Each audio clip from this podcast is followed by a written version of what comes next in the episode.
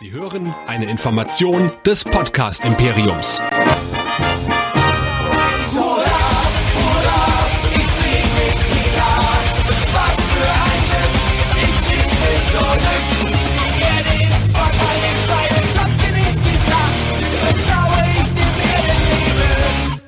Kein bisschen.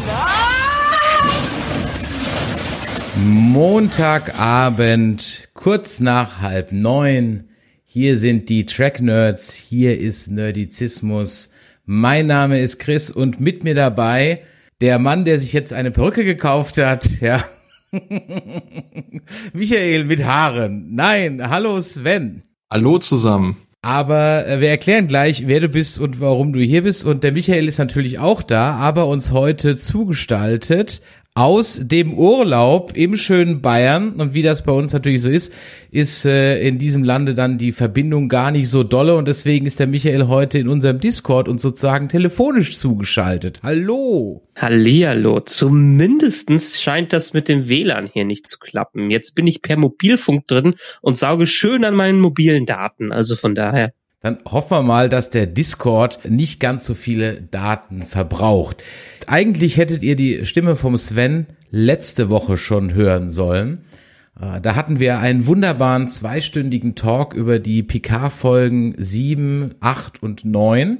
Und es war wirklich spannend und es war eine der besten Folgen, die wir jeweils hatten. Und ich wollte sie eigentlich benutzen, um als Intro für die Urlaubsvertretung für den Michael heute reinzubringen. Und dann habe ich vergessen, die Spuren zu scharf zu schalten und äh, auf der Aufnahme war dann im Grunde genommen nur meine Wenigkeit zu hören und mehr nicht. Das, das war eine schöne Therapiesitzung auf jeden Fall. Und so hatten wir eine schöne Therapiesitzung ganz genau und ihr konntet äh, die Stimme vom Sven noch nicht vorher hören. Seid euch aber gewiss, er bläst in unser Horn. ja, ähm, es war auch schön, so äh, 90 Minuten oder zwei Stunden von seinem Urlaub abzuknappen, die dann am Ende nur der eigenen Unterhaltung was gebracht haben. War auch gut. Also von daher wir haben heute mal ein bisschen was anderes vor, als ihr das vielleicht von uns gewohnt seid. Uns wird ja immer vorgeworfen, wir sind so negativ und überhaupt und bla und pi und peng und wir würden das Gute nicht sehen in Picard und dem ganzen New Track Kram. Und deswegen wollen wir heute mal verstehen. Ja, wir möchten gerne heute verstehen und wollen deswegen euch mal da draußen zu Wort kommen lassen. Und deswegen hatte ich auf Twitter ja mal aufgerufen dazu, schaut doch mal, ob ihr uns vielleicht mal ein paar Sprachnachrichten oder ein paar WhatsApps oder E-Mails oder sonst irgendwas schickt, warum ihr Picard oder vielleicht auch New Track im Allgemeinen, aber bleiben wir mal heute bei Picard, äh, toll findet und gut findet. Und äh, in der Tat haben sich ein paar gemeldet, es haben einige hier geschrien, die habe ich dann ähm, angetickert, aber da kam dann keine direkte Antwort. Trotzdem haben sich ein paar gemeldet, da werden wir gleich noch auf den einen oder anderen eingehen. Aber Michael, für alle, die aus irgendwelchen Gründen heute zum allerersten Mal dabei sein sollten, ähm, wo können Sie denn demnächst noch mehr von uns hören? Wenn ihr genau zum Finale eingeschaltet habt, dann herzlichen Glückwunsch.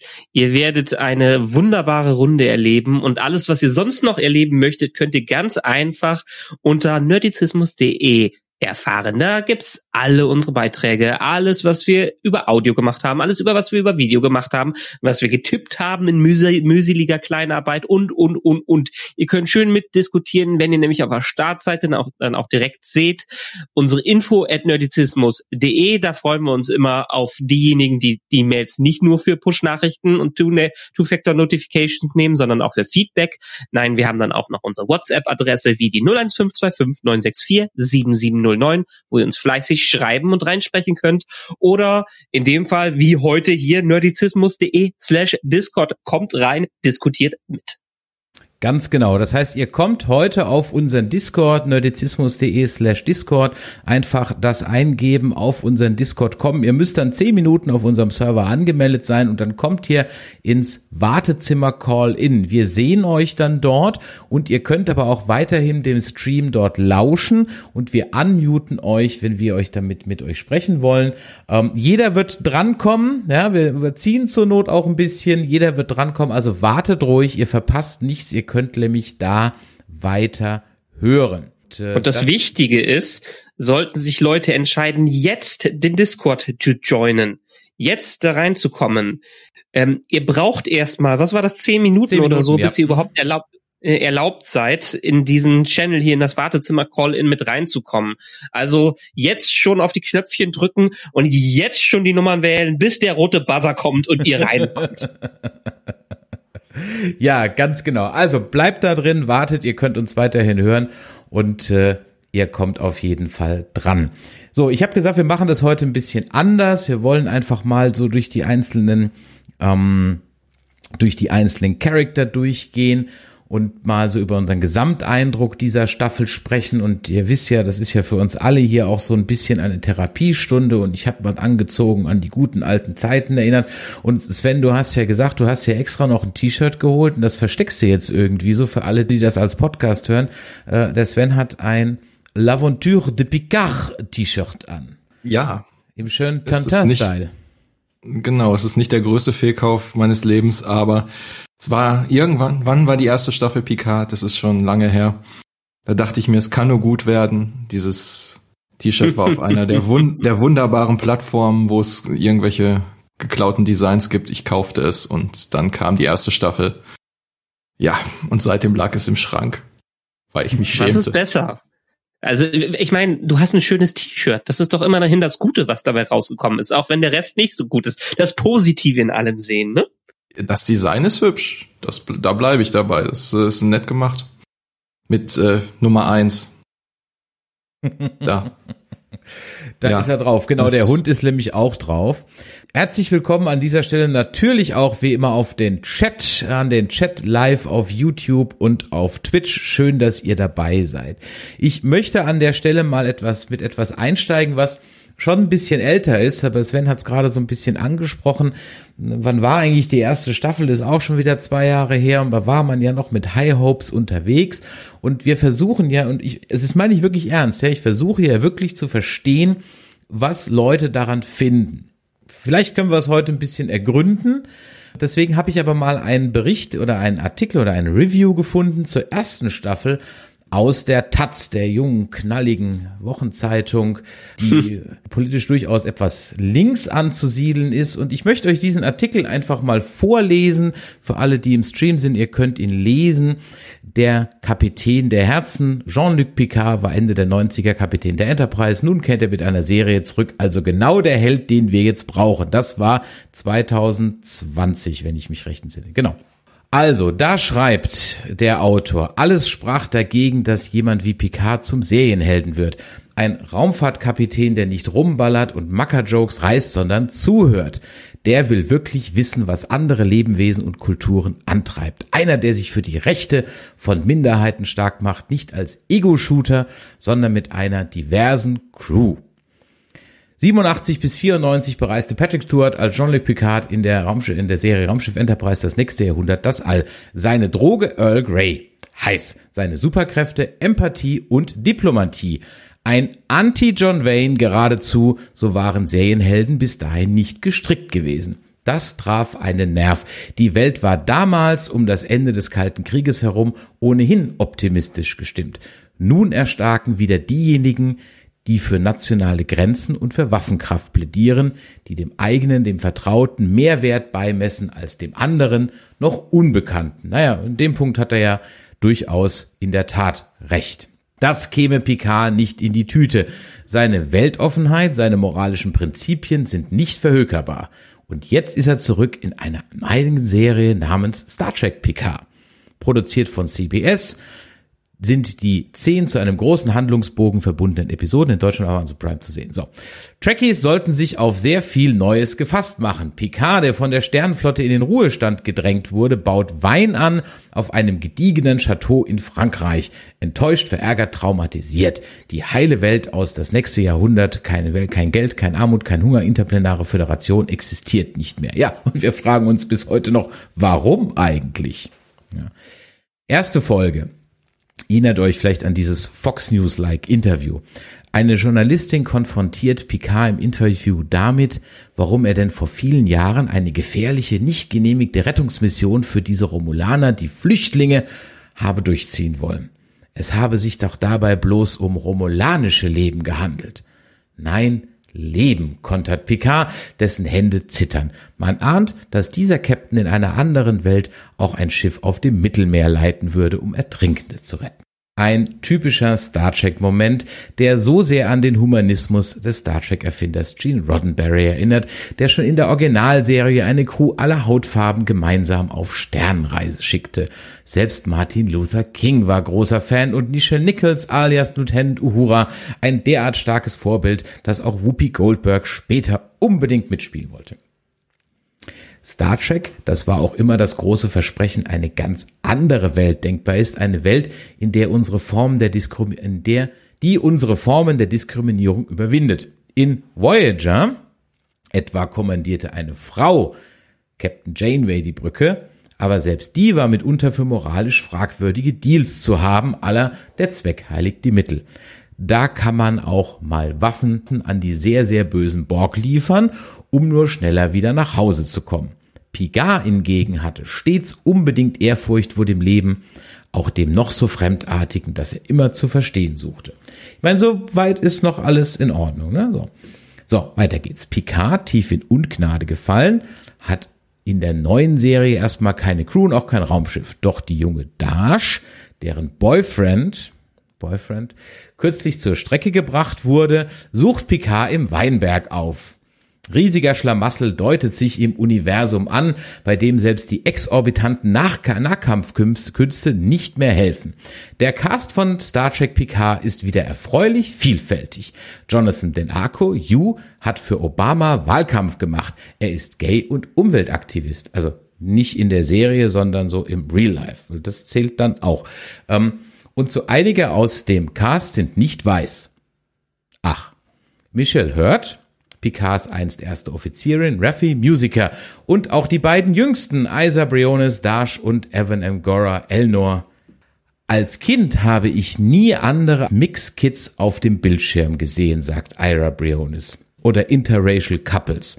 Das habe sie als Kind verwirrt. Ich dachte, hä, aber meine Eltern sind doch so, warum zeigt das niemand in den Fernsehsendungen? Ihr Kollege Evan Evagora, der einen romulanischen Flüchtling spielt, pflichtet ihr bei. Jemanden, der dir ähnelt, auf dem Bildschirm als Helden zu sehen, das hat einen so psycholog großen psychologischen Effekt, wenn man aus einer Minderheit kommt. Auch wenn Leute, die das selbst nie durchgemacht haben, sagen, das sei Quatsch. Evagora, selbst in Australien aufgewachsen, seine Eltern waren Migranten.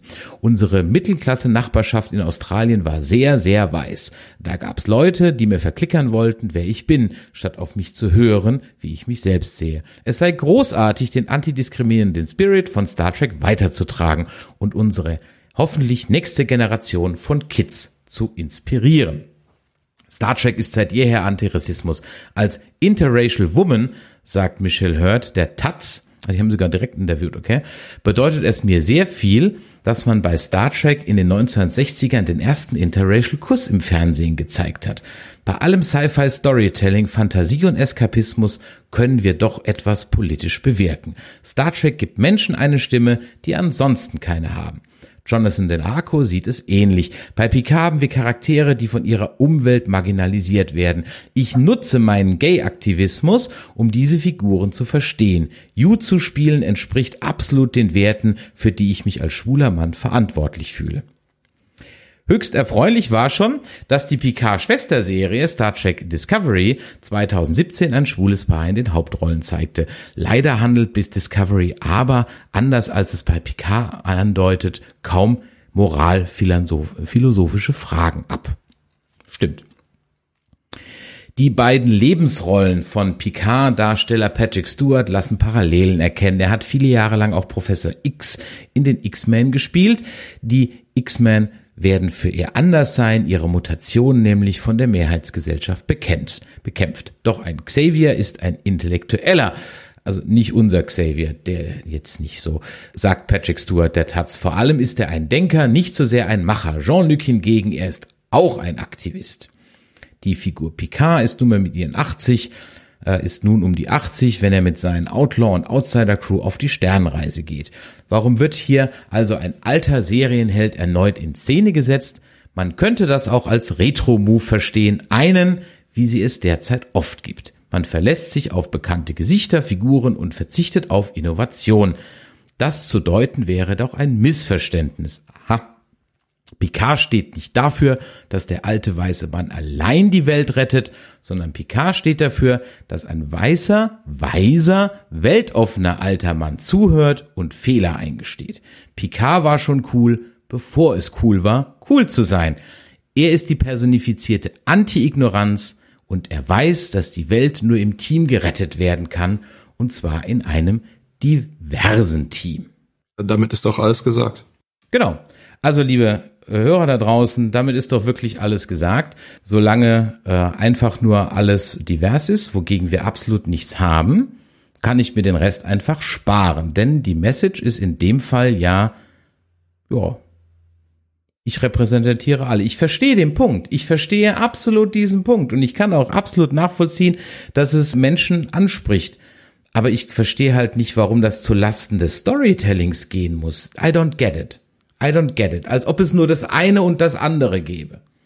Und wenn du halt eben Discovery oder wenn man Picard eben dann halt kritisiert, so wie wir das tun, dann haben wir nicht ein einziges Mal irgendeinen Diversitätsaspekt dieser Serie kritisiert. Das ist überhaupt nicht der Punkt. Aber wenn du so einen Artikel liest, dann weißt du ganz genau, wenn du im zumindest mit dem Autor, Autorin darüber sprichst, dass es immer um dieses eine Thema geht, was wichtig ist, absolut. Ja?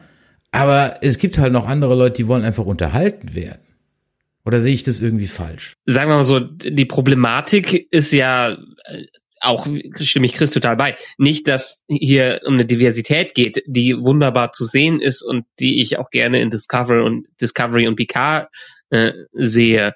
Aber ähm, es kann, man weiß doch, dass eine gute Message nur mit einer packenden und guten Story überhaupt überbracht werden kann in dem Fall. Also das, das beste Beispiel haben wir ja aus den letzten Jahren in populären Filmen Black Panther ähm, das war so ein Massenphänomen für alle, weil es äh, einerseits natürlich Diversität oder eine, marginalisierte äh, ähm, Gruppe von Menschen äh, dargestellt hat, die wir sonst nicht im Film äh, sehen, wobei man sagen muss, es sind ja keine Minderheiten, es werden ja als Minderheiten äh, äh betracht, äh, betrachtet.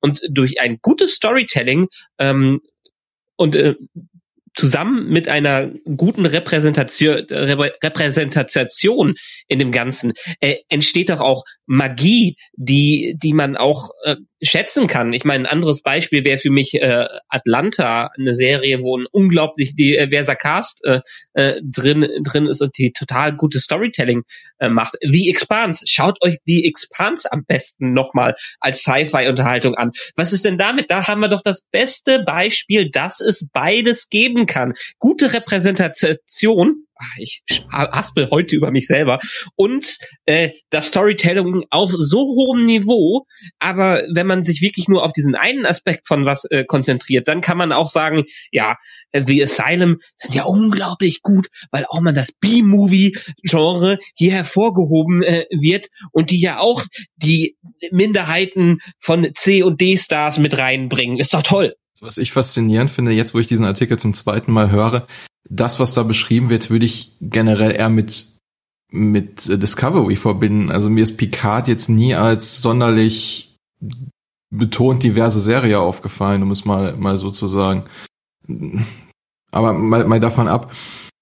Ich bin auch sehr für Diversität. Gestern wurde zum Beispiel der neue Doktor bekannt gegeben. Ich kann ja, den Namen genau. jetzt kann den Namen zwar jetzt nicht, aber es ist, falls jemand Sex Education auf Netflix gesehen hat, der Darsteller von Airwick. Und natürlich wird da auch wieder gerade arg drüber diskutiert, weil so nach dem Motto, ja, erst war der Doktor eine Frau und jetzt ist er auf einmal ein schwuler Schwarzer.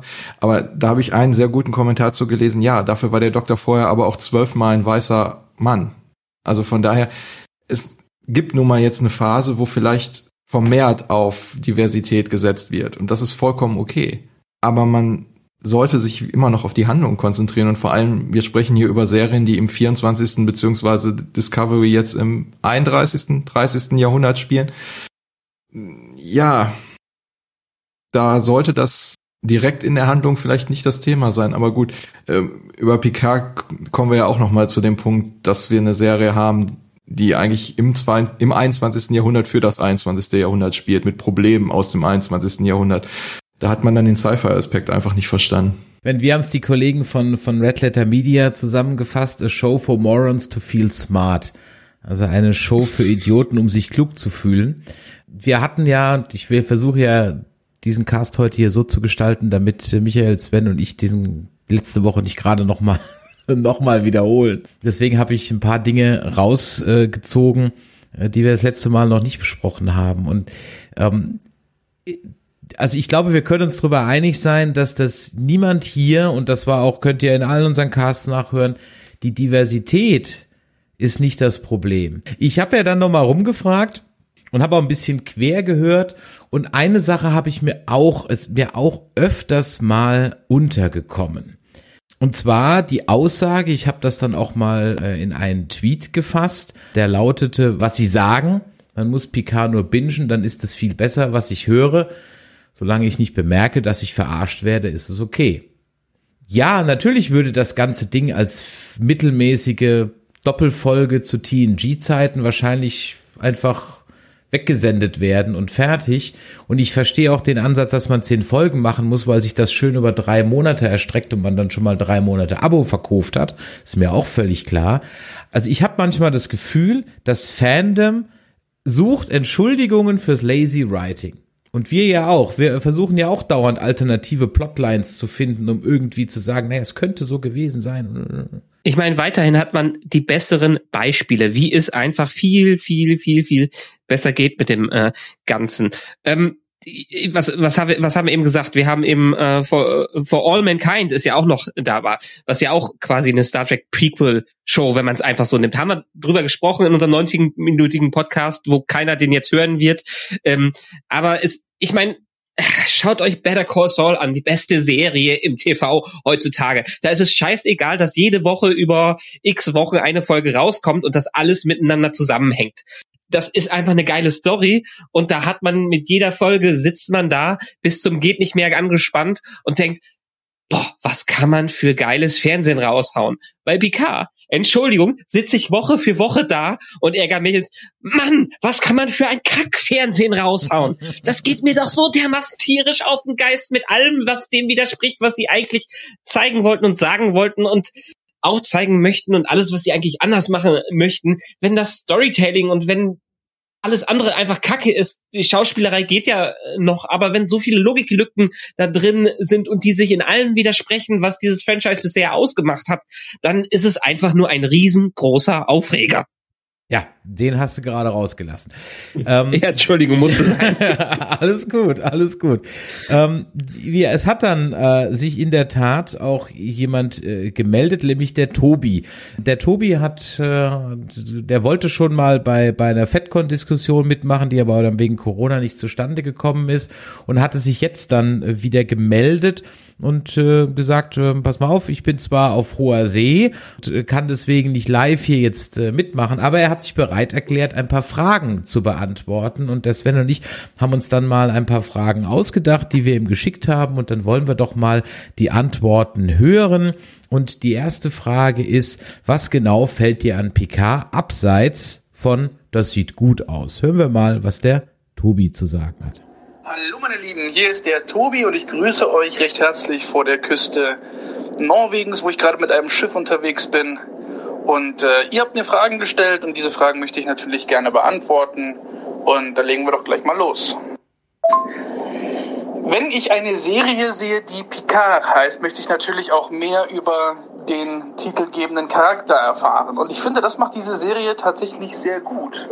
In äh, TNG hat man von Picard ja an, an Charakterentwicklung, wobei er tatsächlich der Charakter ist, der noch am meisten Entwicklung gehabt hat, doch relativ wenig mitbekommen. Vor allem wurden seine Traumata so gut wie überhaupt nicht behandelt. Ich meine, dieser Mann wurde tagelang von den Cardassianern gefoltert, wurde von den Borg assimiliert und wieder deassimiliert, kann man das sagen. Ähm, und hat viele, viele schlimme Dinge durchgemacht hat innerhalb weniger Minuten ein komplettes Leben durchlebt, nur um dann zu erfahren, ach, war doch nur eine Illusion und saß trotzdem bei der nächsten Wache wieder im Captain's Chair.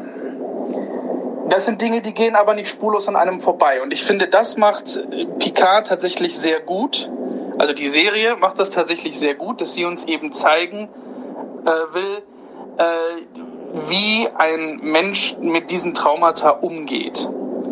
Und dass sie eben nicht spurlos in einem vorübergehen. Wir haben das gesehen in der ersten Staffel, als äh, Picard auf äh, das Artefakt kommt und dabei einen Nervenzusammenbruch bekommt, ähm, als er die Borg sieht, oder die Ex-Borg vielmehr. Und äh, natürlich ist das ein, ein, ein Callback darauf, was wir schon in First Contact gesehen haben und fügt sich deshalb sehr gut darin ein. Und in dieser Staffel sehen wir halt eben, wie seine, seine Kindheit ihn beeinflusst hat. Warum er ein Mann ist, der nur mit seinem Schiff verheiratet ist. Warum er nie eine Familie selbst gegründet hat. Warum er kein Familienmensch ist. Weil das eben aufgrund des frühen Todes seiner Mutter für ihn eine, ja, eine regelrechte Blockade ausgelöst hat. Deswegen hat seine Beziehung zu Beverly nicht funktioniert, deswegen hat seine Beziehung zu Nella Darren nicht funktioniert, zu Vash. Und ich finde, dass sich das eben sehr, sehr schön in das einfügt, was wir schon in TNG gesehen haben. Insbesondere, wenn euch aufgefallen ist, ähm, Yvette Picard ist rothaarig, so rot, rotbraun, so rostrot. Äh, in der Folge, ähm, wo dieses Fantasy-Setting gewesen ist, sagt Picard, sie wäre eine Königin mit flammendrotem Haar. Beverly und Nella Darren sind auch rothaarig. Bei Vash könnte man sich vielleicht drüber streiten, aber dass da so ein, so ein bisschen sowas ja, Freudsch Ödipales vielleicht mit reinspielt, warum er sich deswegen zu rothaarigen Frauen hingezogen fühlt und sich bei denen geborgen fühlt. Das finde ich passt sehr, sehr gut zu dem, was uns bisher in Star Trek schon erzählt worden ist. Und dann natürlich gerade in der ersten Staffel der Abschied von Data, der in Nemesis für viele, für mich auch, sehr abrupt und sehr plötzlich war und damit sehr unbefriedigend. Einen der beliebtesten Charaktere in Star Trek TNG so übers Messer springen zu lassen. Das fand ich dem Charakter irgendwie nicht gerecht und deshalb fand ich diese Verabschiedung von ihm in äh, der letzten Folge Picard, dass er den, den, den Tod bewusst gewählt hat als äh, die letzte Stufe der Menschlichkeit, fand ich doch sehr, sehr bewegend und fand ich richtig, richtig toll. Vor allem auch, dass er in den Momenten, in denen er stirbt, auf der Schallplatte äh, Blue Skies hört, gesungen von Isa Briones, die in der Staffel seine, Schwe äh, seine, seine Schwester, sag ich schon, seine Tochter spielt. Das fand ich, das hatte schon fast was Poetisches. Gut, bleiben wir erstmal bei dieser Frage, bei dieser Geschichte. Also die Ursprungsfrage war, was mochte Herr Picard an Picard, außer es sieht gut aus. Und man merkt schon, ja. Also ich mag vieles von dem, was gesagt wurde, was die Interpretation angeht. Ich fürchte aber, es sind Interpretationen, an die die Autorinnen nicht gedacht haben. Um es mal zusammenzufassen. In der Nachricht wurden ein paar wunderbare Sachen genannt und das hat er ja auch an einigen Stellen recht. Da kann äh, äh, könnt ihr gleich noch mal was zu sagen. Aber ich hatte damit angefangen, dass er, dass es gibt ja genug Traumata, hat unser netter Zuhörer ja auch schon erwähnt. Wieso muss man jetzt ein neues dazu erfinden, was im Gesamtkontext des Lebens von Picard äh, alles negiert oder viel von dem negiert, was wir so so kennen und erfahren haben äh, über ihn. Wenn es sich eingefügt hätte, dass der Bruder dabei gewesen wäre und es ähnlich gewesen, dass er seinen Vater erkannt hätte und so, so solche äh, Sachen, dann wäre ja gut gewesen. Es sind ja weiterhin, es gibt hier Potenzial dafür, um diese Storylines, wenn man sie am Bord stehen hat, gut auszuführen. Ähm, unsere Meinung ist ja nur, dass sie einfach nicht gut ausgeführt worden sind, dass da scheinbar Autoren hinter sind, die mit sehr viel Logiklücken und sehr viel Inkonsistenzen in ihrer Erzählstruktur leben können und äh, ja, sagen wir mal, wichtige Ereignisse bewusst ignorieren oder überspielen. Ja, um mehr über Picard zu erfahren, finde ich ja an sich gut. Ich habe nur manchmal das Gefühl, dass ich nicht mehr über Jean-Luc Picard, sondern über JL Picard erfahre. Also das ist, also für mich ist an vielen Stellen die Figur aus der neuen Serie nicht die Figur aus TNG. Und bei dem Traumata, man geht ja auch gleichzeitig hin und ignoriert die alten Traumata. Ich meine, klar, in der, das ist mir beim, beim Rewatch von, von TNG auch aufgefallen, dass man da teilweise sehr schnell rüber hinweggeht. Ich meine, hier jetzt zwei Wochen Landurlaub nach der Assimilation und dann ist wieder hier schaffen. Aber diese Trauma wie mit dem Borg, ich meine, die Borg spielten jetzt in der zweiten Staffel eine entscheidende Rolle. Und am Anfang, nachdem man das dann am Ende relativ ignoriert hat, spielte die Rolle, die eigentlich Jean-Luc Picard spielen sollte mit der Assimilation Seven of Nine. Mit dem Hass und ne, als wenn ich hatte ja die Theorie mit dem neuen Körper sind ja die Nanosonden aus aus dem Blut und so. Von daher hat Picard da einfach keine Beziehung zu. Also ich ich weiß, es ist wenn man Neues erfindet, sollte man vielleicht auch sich erstmal auf die alten Sachen konzentrieren. Naja, es wird ja in genug Interviews immer wieder betont, dass man sich gerne, äh, dass man sich ja inspiriert fühlt durch was vorher kam. Aber was man dann im Endeffekt sieht in den Serien, ist ja etwas völlig anderes. Es ist schön, wenn etwas nachher erklärt wird und in Interviews darüber geredet wird und wie viel Respekt man äh, äh, da, dafür hat. Aber dann soll man diesen Respekt auch zeigen. Äh, Show, don't tell ist ja das Prinzip. Und ach, so eine Sache habe ich von eben noch vergessen. Wir haben bei TNG damals in den 90ern und 80ern und 90ern mit einer Planet of the Week Show arbeiten müssen. Das heißt, auch für Zuschauer, die irgendwann mal einschalten, müssen die 100 Folgen davor nicht präsent sein, um die Folge in dieser Woche zu sehen. Es gab graduelle Entwicklungen, aber längst nicht sowas, wie es in späteren Serien dazu gekommen ist. Das war einfach die Struktur von Fernsehen, die wir damals kannten und warum das sich auch verkaufen konnte. Ich meine, Star Trek, vor allem TNG, ist ja in der Syndication, heißt, wo es in, an andere äh, ähm, äh, verkauft wurde, auch in Deutschland und so, bis zum x-ten Mal gelaufen. Jetzt heutzutage kommt doch noch auf, 30 Jahre später kommt auf Tele 5, kommt es noch regelmäßig und so, äh, weil man es einfach jedes Mal gucken kann, ohne es komplett äh, zu kennen. Das muss hat eine neue Serie einen anderen An äh, Anspruch. Aber ähm, deshalb sollte man in einer neuen Serie aber nicht unbedingt das ignorieren, was eine alte Serie nicht machen konnte. Der Punkt ist halt, A, hat es denn dieses Traumata jetzt gebraucht? Im Chat wurde geschrieben, ein neues Trauma aus dem Hut gezogen. Hattet ihr ja auch gesagt. Also hat es wirklich das gebraucht. Und was mich eigentlich viel über umtreibt, wollte ich jemals irgendwie wissen, warum Frau Picard beziehungsunfähig ist? Also das will ich auch bei James Bond nicht wissen und da was ich, ich verstehe, das, das sind so Dinge, da interessiert es mich schlicht und ergreifend einfach gar nicht, ja. Und im Chat wird gerade geschrieben, hat er eigentlich schon das Trauma verarbeitet, als er mit dem Kindern im Turbolift eingeschlossen war. Ja. ja. ähm, äh, verstehst du? Sehr gut. Ich, ich guck ja auch Leinwand-Helden-Serien, Helden, weil ich ja Helden sehen will. Ich will ja im Prinzip auch irgendwo was sehen, wo ich sage, yo, ähm, äh, ich habe bei, bei Picard habe ich niemals über seine Traumata großartig jetzt nachgedacht und vor allem nie über seine Beziehungsunfähigkeit. Er hatte dann bei Insurrections mit, mit ähm, einer Nische oder wie die hieß da, äh, sein, sein Love Interest und dann ein bisschen was mal mit Wasch. Und ansonsten war er halt einfach äh, ein, ein, ein, ein steifer Captain, der halt schlicht und ergreifend seine Arbeit über alles gestellt hat. Es gibt so Leute, ja, und die müssen auch nicht immer ein Trauma haben. Es gibt halt Menschen, die sind eben so und ich habe mir da beim Picard nie großartig Gedanken drüber gemacht, jetzt mal abgesehen von dem praktischen Aspekt, Michael, mit dem Serie und dem seriellen und dem Story-Wise-Telling, ne, wo du ja äh, vollkommen recht hast wenn man das damals so gemacht hat. Und von der Punkt ist halt bei den neuen Sachen, dass halt jeder jetzt, also es gibt ja niemand, der nicht ein Päckchen mit sich zu tragen hat, ja. Also jeder hat irgendwo ein, ein Päckel mit sich zu tragen.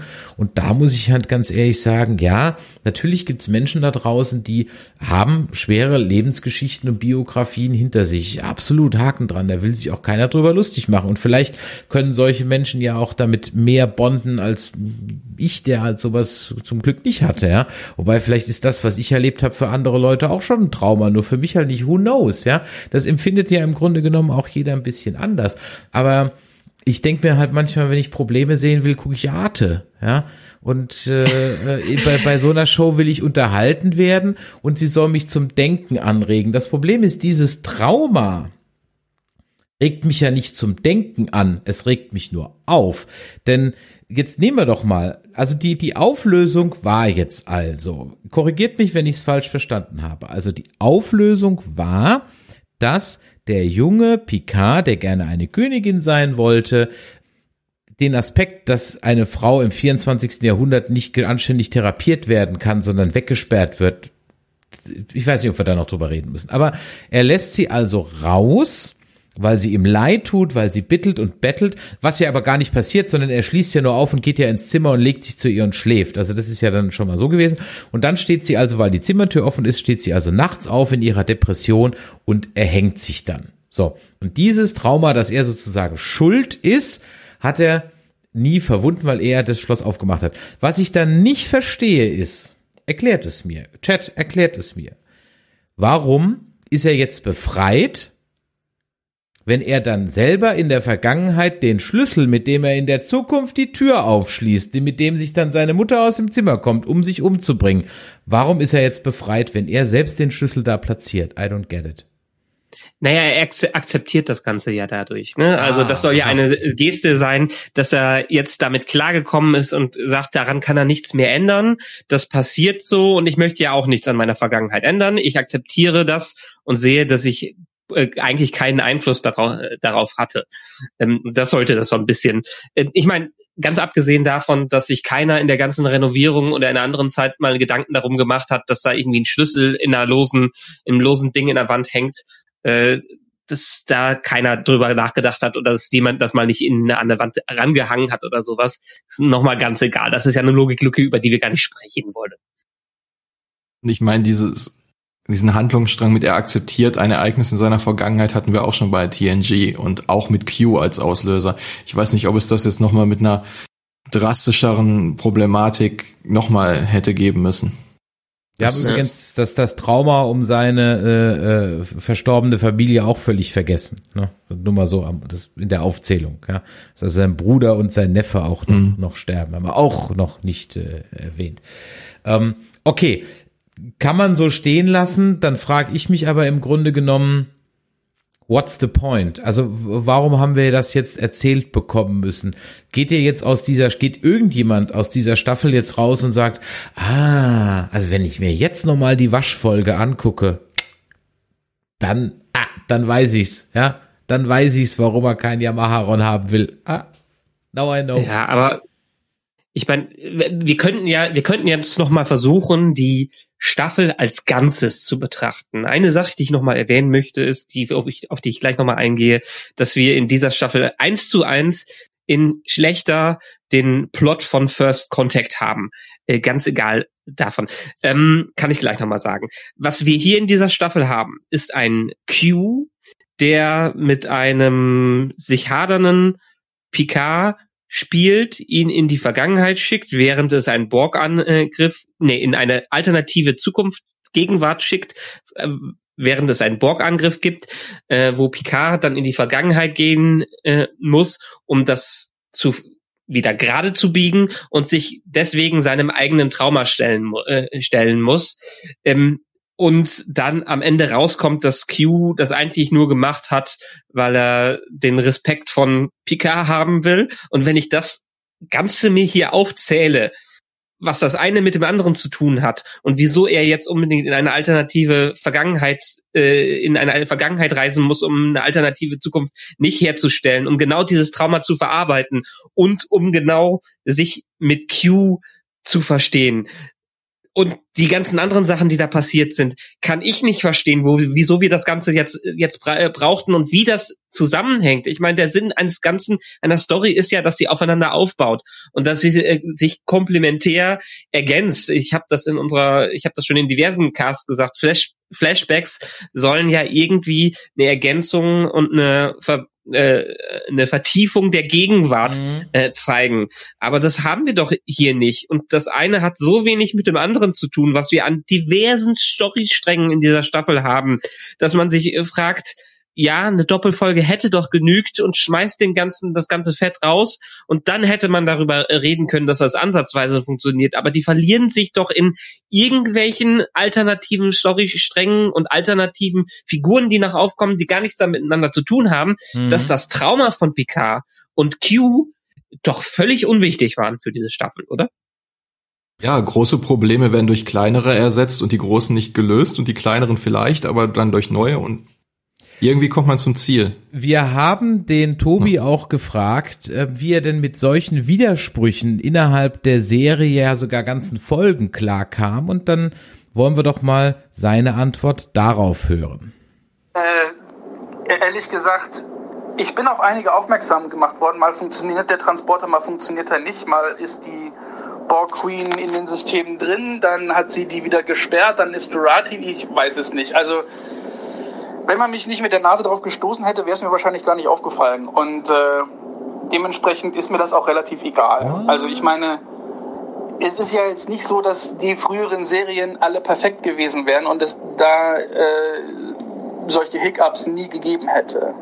Hat niemand behauptet. Ja, ich meine, Carbon Creek hat uns gesagt, dass die äh, Vulkanier 57 auf der Erde gewesen sind. Und äh, hier in Picard sehen wir halt eben, dass sie später nochmal da waren. Ja, und jetzt? Dann ist das halt so. Also, wir haben auch in, in, in TOS, da hat äh, Spock gesagt, äh, Vulkan hätte keinen Mond. In The Motion Picture haben wir gesehen, hoppla, Vulkan hat einen Mond. Und äh, die Enterprise hatte in äh, Star Trek 5 78 Decks und all solche Geschichten, ja, wo man halt sagen, sagen kann, äh, das ist aber alles ein großer Widerspruch und das darf alles gar nicht sein. Ja, das kann man natürlich sagen, aber für, für mich persönlich äh, nimmt mir das nicht die Freude an dieser Serie oder diesen Filmen, je nachdem, was es dann jeweils gewesen ist.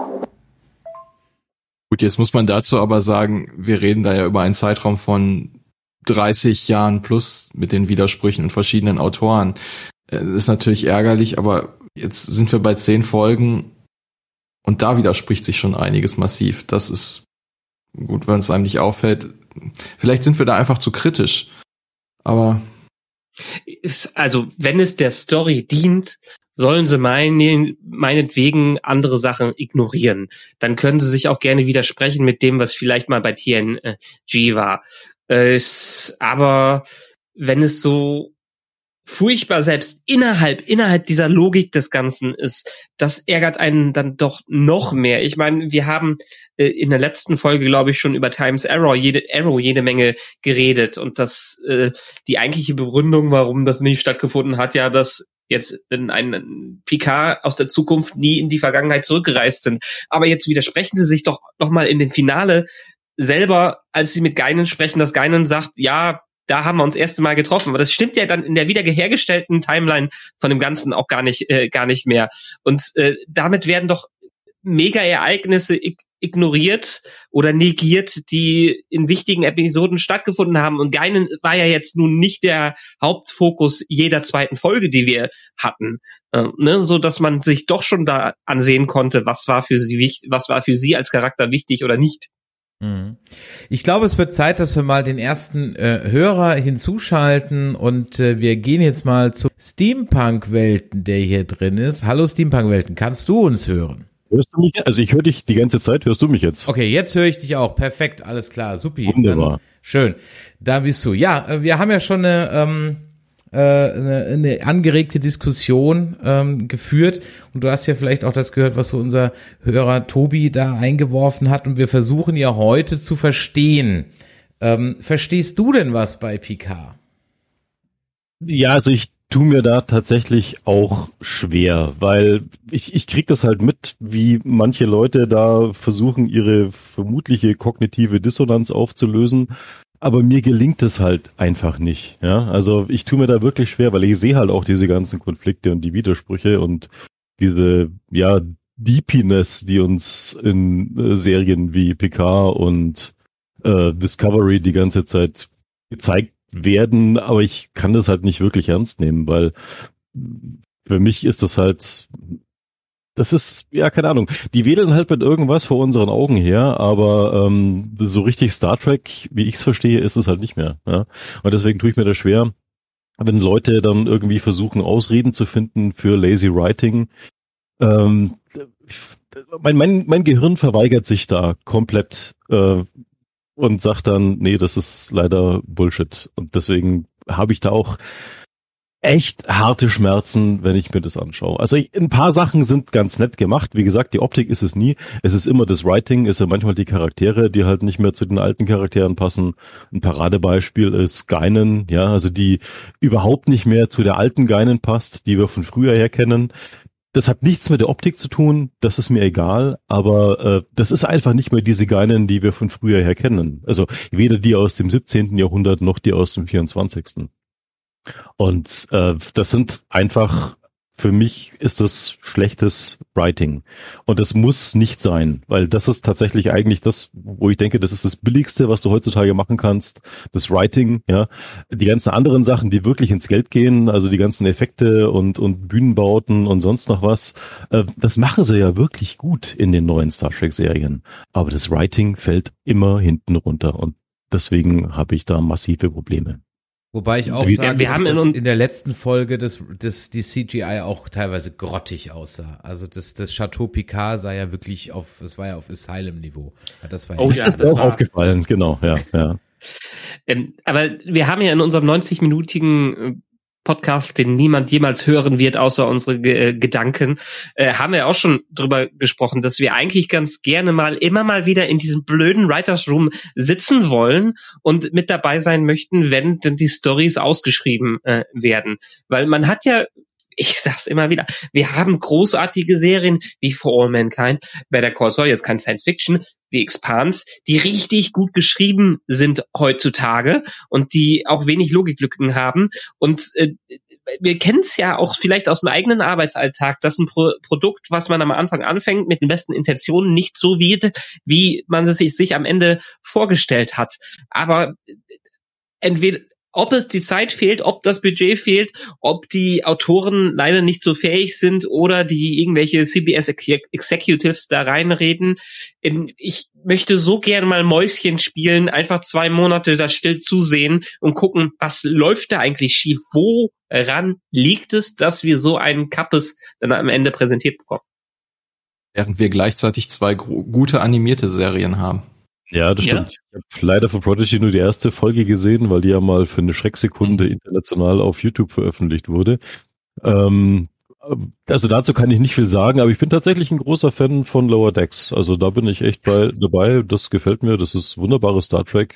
Natürlich ein bisschen lustiger, ein bisschen schneller, aber ähm, aber das ist es halt leider. Ja, also die ganzen anderen neuen Sachen, ähm, also was heißt neuen Sachen? Ich habe jetzt die die allerneueste Geschichte natürlich auch noch nicht gesehen, weil sie in Deutschland nicht läuft. Aber wenn ich mir halt äh, Discovery oder oder oder PK anschaue, das ist im Prinzip auf demselben Niveau, also was das Writing anbelangt. Da wird immer sehr viel aufgebaut und aufgebauscht und wie gesagt, also ich, ich weiß nicht, ob du den Begriff der Deepiness kennt, ja, also es ist so so so vorgetäuschte Tiefe in den Charakteren und Ja. so so alles auf auf auf überemotional gedreht und scheinbar gefällt es tatsächlich vielen Leuten, ja. Mhm. Mhm. Es ist auch Ja, vollkommen okay. Also ich will das niemandem schlecht reden oder so. Wenn die Leute Spaß dabei haben, dann dürfen die das auch und es ist vollkommen okay. Aber für mich ist es halt einfach, also ja, nee, ich, ich schaue halt hinter das Potjomkische Dorf und und da ist halt einfach nichts für mich. Ja. Ich hatte es im dem Cast, den niemand hören wird, ja auch gesagt, es sind halt viele Themen, die angesprochen werden, aber sie sind halt mit dem Holzhammer und äh, in Allegorien, ähm, in Vergleichen, in Fabeln wird halt nicht mehr gesprochen. Es ist alles mit dem Holzhammer. Es- Und dieser Holzhammer ist noch nicht mal richtig, richtig ausgefüllt. Ich erinnere mich an die eine Szene, als dann Ruffy und Seven, äh, war glaube ich in Folge drei, ähm, oben auf diesem einen Haus draufstehen und dann brennt im Hintergrund der Wald von Kalifornien da. Und dann, oh, schlimm. Ja, schlimm. Okay, weiter. Ja, dann kommt später Geinem, Rassismus, schlimm. Umweltzerstörung, schlimm. Äh, illegale Einwanderung und Abschiebung, schlimm. Aber es wird ja nichts draus gemacht. Also ist immer so, look hier, schlimm, ja, und äh, dann aber weiter. Das ist ja nicht so, dass, dass sich diese Helden jetzt damit ernsthaft auseinandersetzen und versuchen, was zu ändern. Also schon, äh, weil die Auflösung wird uns dann ja später wieder nur mal erzählt, ne, was dann Geilen so erzählt, was Rios äh, Ziehsohn dann so alles veranstaltet.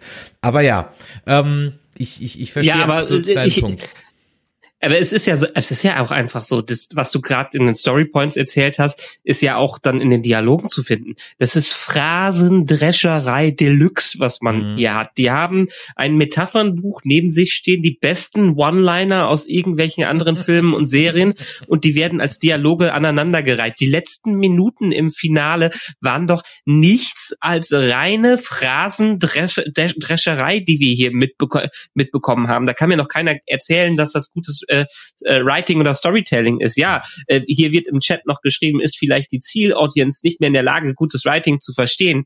Wer weiß, Sicherlich versteht äh, die Ziel, äh, das Zielpublikum gutes Writing, aber hier haben wir eine Serie, wo man den Kopf abschalten muss und sich äh, sich zurücklehnen kann, was einfach für Leute, die einen gewissen Anspruch an ihre Track-Geschichten haben, heutzutage zumindestens für alte Trackies nicht funktioniert.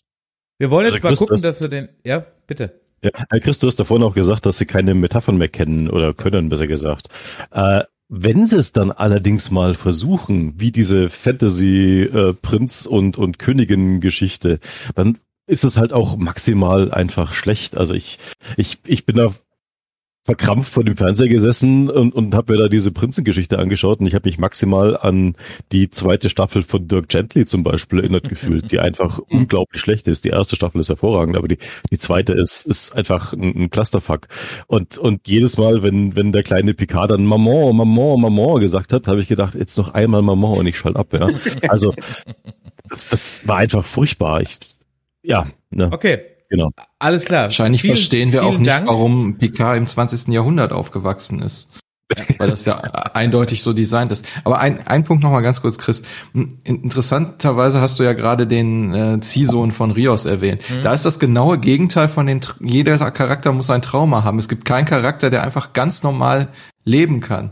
Ich meine, Mhm. er hat ja nicht nur daran mitgearbeitet, den Klimawandel zu beenden, sondern er hat das quasi alleine gemacht, so, so kam es zumindest rüber. Das ist dann wieder der andere Punkt der Übertreibung. Ja, ja, genau. Ähm, vielen Dank, Steampunk Welten. Wir gehen jetzt noch mal zum Marcel. Eine, eine Sache noch kurz. Mir läuft gleich der Akku auf von dem Handy Ja. und ich müsste auch gleich raus. Deshalb hau ich vielleicht noch ein, zwei Punkte zwei Punkte rein in das. Genau. So. Einerseits, äh, wenn Limak noch irgendwo im Chat ist, äh, danke nochmal for all mankind. Ich hab's endlich durch und als ich angefangen habe, habe ich es auch durchgebinged bis zum geht nicht mehr. Ich glaube, ich habe keine Serie die erste Folge so oft angefangen wie for all mankind. Es geht bei manchen wie Breaking Bad, äh, bei manchen auch mit Breaking Bad so, dass die erste Staffel nicht drüber kommen. Ich bin nicht über die erste Folge drüber gekommen, aber danach geilste Sci-Fi-Serie, eine der besten Sci-Fi-Serien, die es heutzutage gibt. Limak, danke, dass du mir so oft hier im Chat gesagt hast, guck For All Mankind. Ich hab's geguckt. Danke. Hi Bob. Ciao Bob. So ungefähr in der Richtung. Danke, danke, danke. Dann äh, Parallelen zu First Contact. Ähm, wir haben ein Borgangriff. Äh, wir haben eine veränderte Gegenwart. Wir haben eine Reise in die Vergangenheit, wo eine historische Figur überzeugt werden muss, einen Flug durchzuführen, um ein gewisses Ereignis auszulösen. Äh, wir haben den Überläufer, der von den äh, Borg eingenommen äh, wird und am Ende quasi äh, den Tag äh, den Tag rettet, weil Data dann doch nicht auf Seiten der Borg Queen war. Ähm, und wir haben noch so ganz ganz viele andere Parallelen, die eins zu eins die, diese ganze Story First Contact sind aber in ach ja das Trauma von äh, JL haben wir auch noch mit äh, dabei nur jetzt auf eine andere Art und Weise und äh, wieso muss man eine Zeitreise-Story von einem guten, eine Kopie von einem richtig guten Star Trek-Film machen, von dem besten Star Trek Next Generation-Film, den, äh, den es gibt, ohne irgendwas Neues mit reinzubringen. Hat man Q noch mit reingebracht. Äh, äh, gut. Ansonsten kann ich es weiterhin sagen, ich habe bei dieser Staffel physische Schmerzen erlebt. Bei Discovery konnte ich durch diverse Sachen noch äh, das in Zweifachtempo äh, sehen, äh, Dreifachtempo und bin so durch die Folgen durchgekommen. Das konnte ich bei Picard nicht und mir tat es richtig, richtig weh, was ich teilweise da gesehen habe. Ich konnte den Fernseher oder mein Handy teilweise dann auch nur an, äh, anschreien und hoffe, dass es für die dritte Staffel irgendwie hinkriegen, das äh, Boot wieder äh, rumzureißen, was ich aber mittlerweile nicht mehr dran glaube. Für mich die schlechteste Star Trek Staffel, das hier, was wir jemals hatten.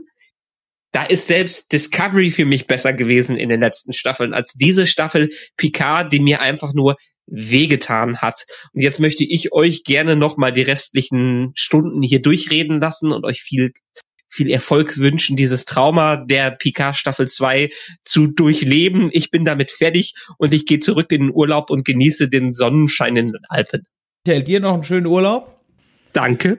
Bis Danke. Äh, die Tage, wir gucken ja dann bald äh, Obi-Wan zusammen und äh, auch Strange New Worlds. Wir schauen dann nochmal. Gut. Die erste Folge übrigens für mich gar nicht mal so schlecht, auch wenn man die Schwächen aus Picard und Discovery erkennt.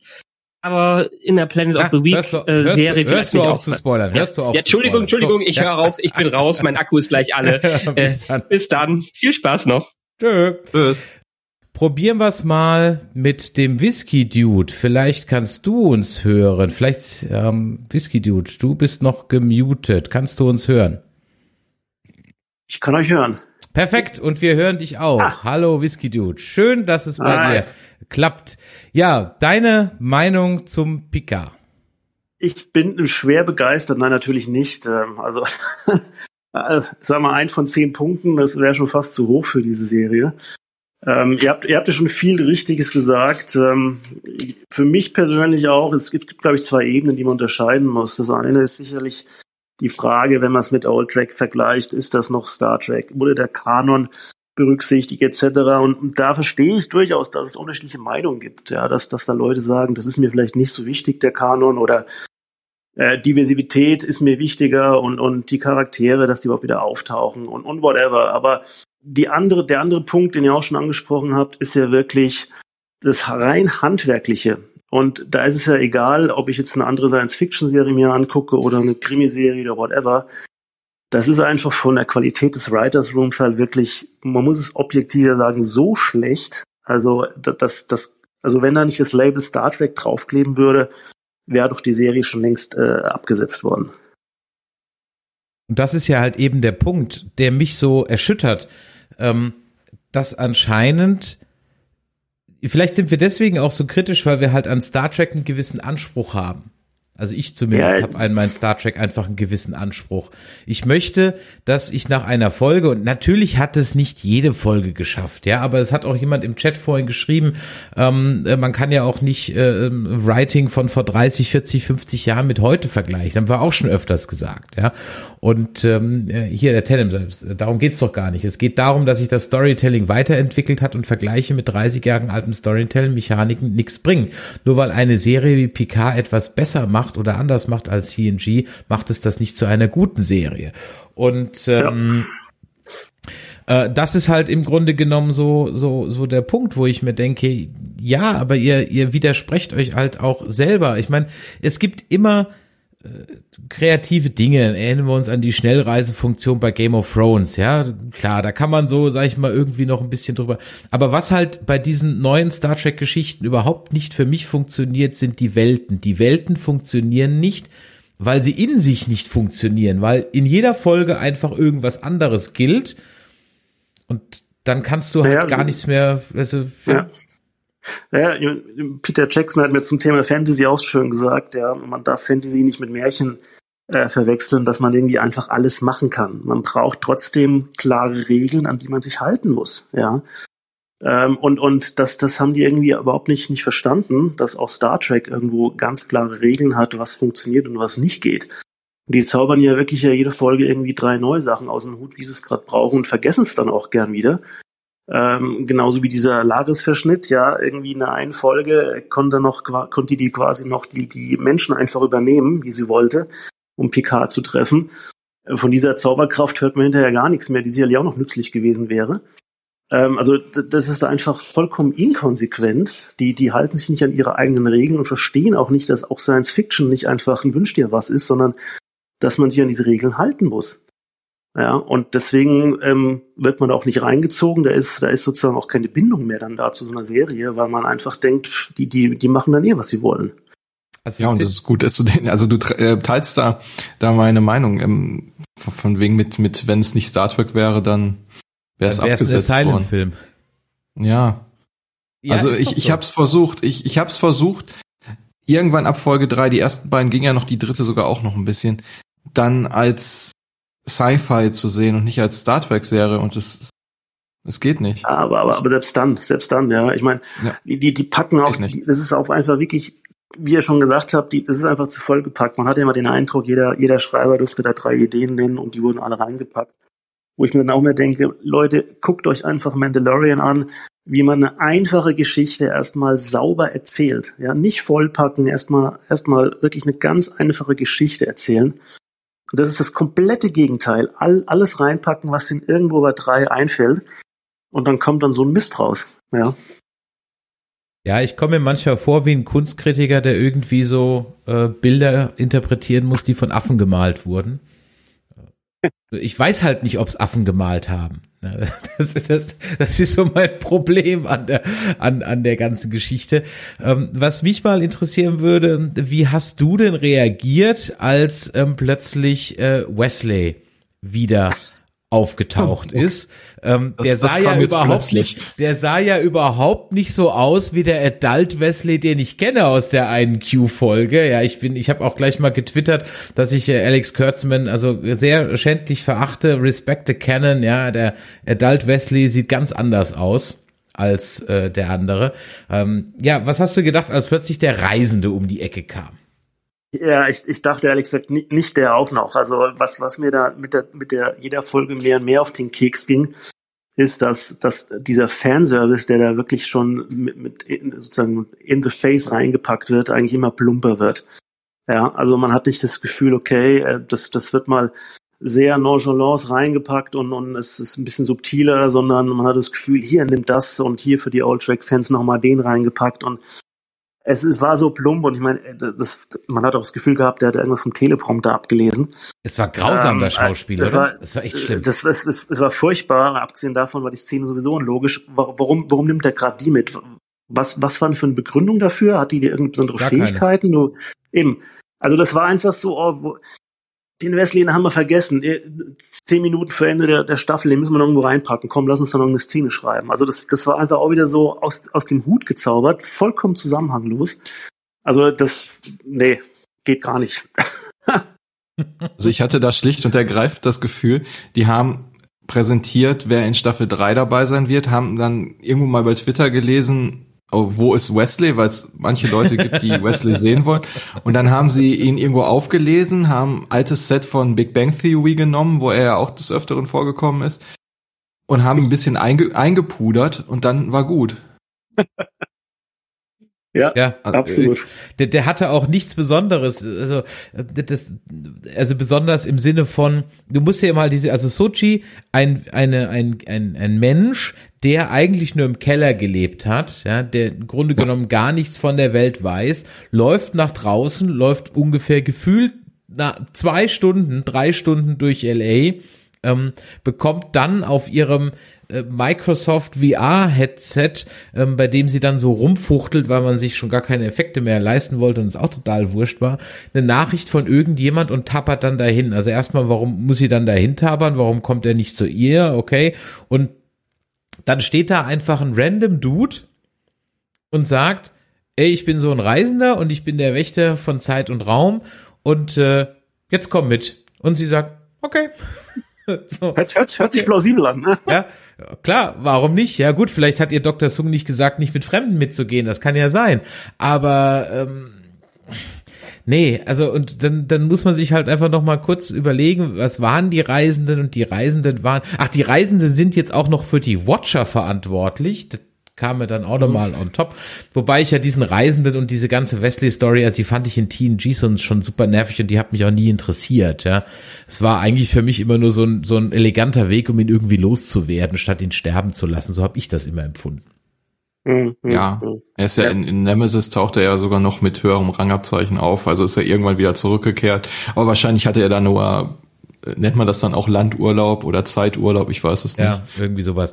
Und Zeit ist ja auch ein guter Punkt. Man hätte ja vielleicht diesen Zeit-Agent, den man ja gecastet hat als Agent Wells, ja, das hatte ich in unserem letzten Cast auch gesprochen, ne? dann nennen sie ihn Agent Wells äh, im Anspielung an H.G. Wells. Und das ist dann, glaube ich, der Moment, wo die sich heute noch beömmeln im Writers Room, wie clever sie waren, dass ihnen der Wortgag eingefallen ist. Ja, und Ja, äh, also da, da klopfen sich heute noch auf die Schulter. Gut, äh, vielen Dank, Whisky Dude. Ähm, wir probieren es nochmal mit dem Cologne 16. Probieren wir es nochmal mit dir. Kannst du uns nochmal hören? Ah, alles klar. Perfekt. Deine Meinung zu Picard? Ähm, also ist auch sehr zwiegespalten. Zum einen denke ich mir, da waren, man hat was mit Action, man hat was mit Star Trek, aber auf der anderen Seite war es von der Story her wirklich sehr, weiß nicht, wie man soll das beschreiben. Der Punkt, also der Punkt kam vorher schon, der Punkt, der krasse Punkt kam einfach, wo ich dachte, ihr lasst eine Borg Queen, die sich nicht so innerlich nicht im Klaren ist, mit einem Raumschiff wegfliegen. 300, 400 Jahre lang, bevor die ganze, das Ganze losgeht, 40 Jahre vor der First Contact ist. Und vertraut ihr, dass sie, keine Ahnung, 400 Jahre lang jetzt nichts anfasst, was die menschliche Entwicklung beeinflusst. Mhm. Ja, die Borg Queen. Schöner Punkt, den du, den du da ansprichst. Ähm, vor allem dann auch äh, im, im Grunde genommen dann am Ende. Ich meine, dass es Jurati ist, das hat man ja schon vor fünf Folgen mehr oder weniger riechen können, dass es aus der Nummer hinausläuft. Auch das Jetzt wird dann fünf Sekunden vor Schluss gefühlt, wird plötzlich noch eine neue Bedrohung für Staffel 3 aus dem Hut gezaubert. Und ich habe mich halt nur so gefragt, Jurati muss es doch, also wir bleiben jetzt bei Jurati und meinen aber die Bockwee, ne? Ähm, Murder Agnes, ja. wie wir sie früher immer liebevoll genannt haben. äh, sie ist ja eigentlich jetzt immer noch Murder Agnes. Sie muss doch, also warum kommt sie nicht praktisch, also natürlich, dann gibt es die zweite Staffel nicht, aber eigentlich müsste sie doch im Grunde genommen in der zweiten Folge oder in der ersten Folge schon sagen, ey Picard, ich bin's, ja, ich saß gerade eben noch neben dir, jetzt bin ich aber in einem schlechten CGI-Effekt vor dir und ich brauche deine Hilfe. Und dann könnte man rauskriegen, wie ist sie denn zur Borg-Symbiosen-Queen geworden. Also ich hatte zwischendurch die ganz kurze Hoffnung, als sie angefangen haben mit dem Umdeuten der Borg, dass sie ja jetzt gebrochene und todkranke Personen äh, heilen und assimilieren wollen, was weiß ich, dass eventuell die Borg Queen auf der Stargazer die Mutter von Picard sein könnte, weil sie irgendwie, ja, auch, auch wegen des Liedes und Look Up und was weiß ich. Das, aber das ist dann wahrscheinlich wieder Wunschdenken und wäre ein origineller Handlungsstrang gewesen. Aber ich verstehe bei dieser Borg Queen Sache sowieso vieles nicht, aber da möchte ich mal unseren Gast jetzt erstmal zu Wort kommen lassen. Genau, und also ich bin, äh, ich schaue Star Trek jetzt schon seit paar Jahren, also so ganz tief drin bin ich ja gar nicht und habe nicht alles gesehen. Nur dachte ich mir auch, gab es nie mal von der Sternflotte jemals sowas wie eine Strafe, wenn man sich so in die Zeit einwischt? Und oder wenn jemand zurückbleibt, wie das auch passiert ist. Das wurde halt auch nie, hat keiner drüber geredet. Also es gab es in Voyager und in Deep Space Nine, genau. Ja, es, es gibt eine dezidierte äh, Abteilung für Tempo, ich glaube, die heißt sogar Abteilung für temporale Verbrechen oder irgendwie sowas, ne? Ja, so in der Art. Der, der Chat wird uns da sicherlich aushelfen können. Ähm, es gibt auch ein dezidiertes Schiff, diese USS Relativity, glaube ich, ne? Äh, ähm, übrigens, wenn ich mich richtig erinnere, die Wells-Klasse. Sogar das, äh, glaube ich zumindest irgendwie. Ja. Und äh, ja, also es gäbe Möglichkeiten und äh, ich sag mal, ganze Folgen spinnen sich da drum, bei DS9 oder auch bei TNG oder sonst irgendwas, bloß nichts in der Vergangenheit zu verändern. Und, äh, und auch sogar hier wird es ja adressiert, ganz Richtig. am Anfang, als sie das Schiff verlassen, sagt der Gerard nichts, fast bloß nichts an, macht nichts und dann, dann scheißen sie halt völlig drauf, ja, völlig drauf und ähm, ja, dass Rios da bleibt, hatten wir auch schon sehr früh äh, gesagt, denn der Cast muss kleiner werden, es wird sonst zu teuer für die nächste, für die nächste äh, Staffel. Und wirst du dir in die nächste Staffel denn noch anschauen? Da es jetzt nur noch eine, eine absehbar dann ist, denke ich wahrscheinlich schon. Ähm, aber man geht da schon mit dem Gefühl ran von, ja, okay, ich erwarte jetzt mal nicht so viel, gucken, was sie mit ihm machen. Keine Ahnung, gibt es das große Föderationsbegräbnis, keine Ahnung, was passiert am Ende. Weil ich ja glaube, das ist ja dann wirklich der endgültige Abschluss dieser, dieser Figur. Hoffentlich.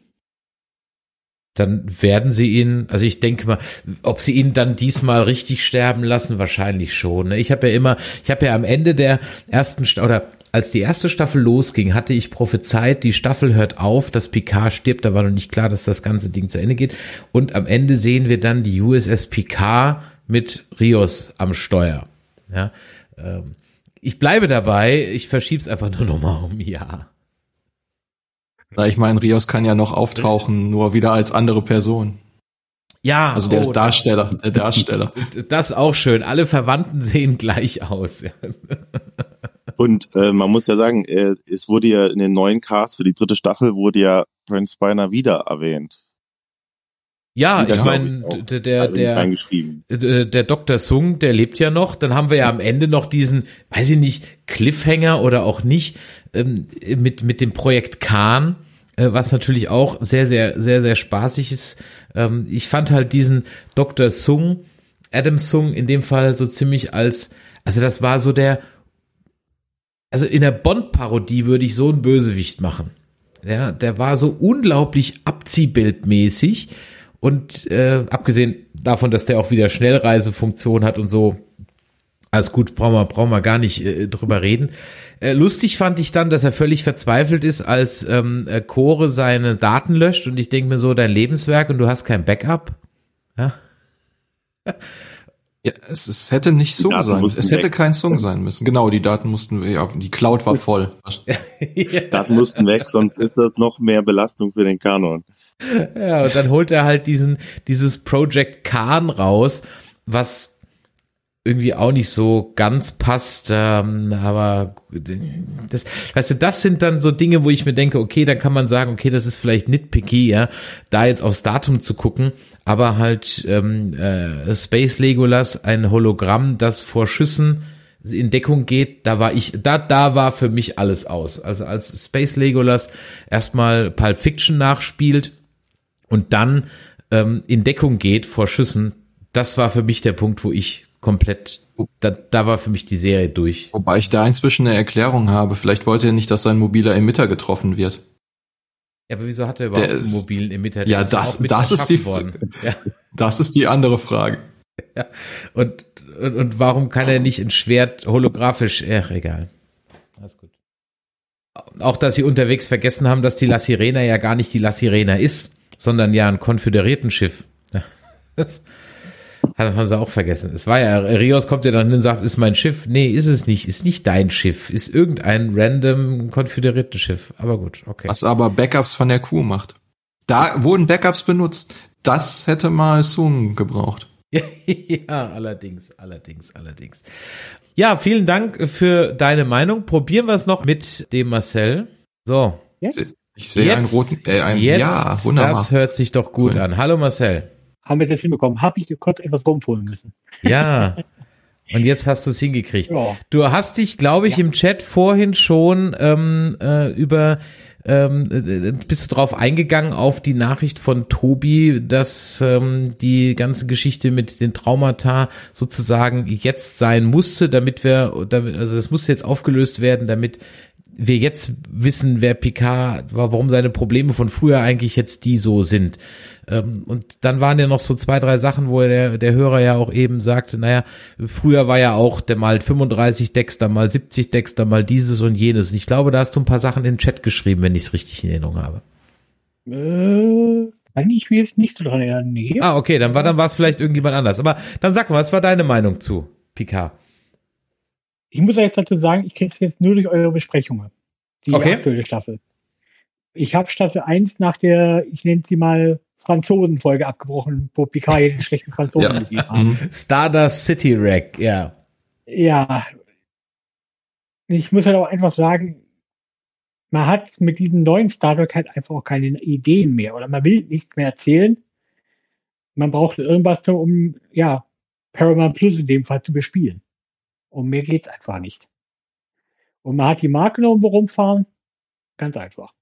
Und hast du ähm, Lower Decks gesehen? Leider noch nicht, aber wie gesagt, durch meine Erfahrung jetzt sowohl mit PK als auch mit Discovery, das ich nach Staffel 2 abgebrochen habe, Mhm. äh, habe ich ehrlich gesagt etwas Schiss davor. Und da ich auch nicht so ein Fan bin mit solchen Animationsserien Marke Family Guy. Mhm. Was es Mhm. nicht irgendwo ist. Da kann ich dir an der Ui. Stelle nur sagen, ich bin, Ja. ich bin mit der gleichen Einstellung so ein bisschen rangegangen wie du. Und ich habe mich eines Besseren belehren lassen. Und äh, ich glaube, die haben äh, den gleichen Trick angewandt ähm, wie äh, Seth MacFarlane bei Orville. Der hat das als Star Trek Parodie gepitcht und da hat das äh, Executive Board gesagt, lustig, lustig, machen wir. Und nach zwei, drei Folgen verabschiedet er sich von dem Comedy-Ding eigentlich komplett und erzählt richtig gutes Sci-Fi. Und äh, bei Lower Decks ist es eigentlich ein bisschen ähnlich. Also ähm, das ist am Anfang noch ein bisschen überdrehter Humor, ja, aber das gibt sich sehr schnell.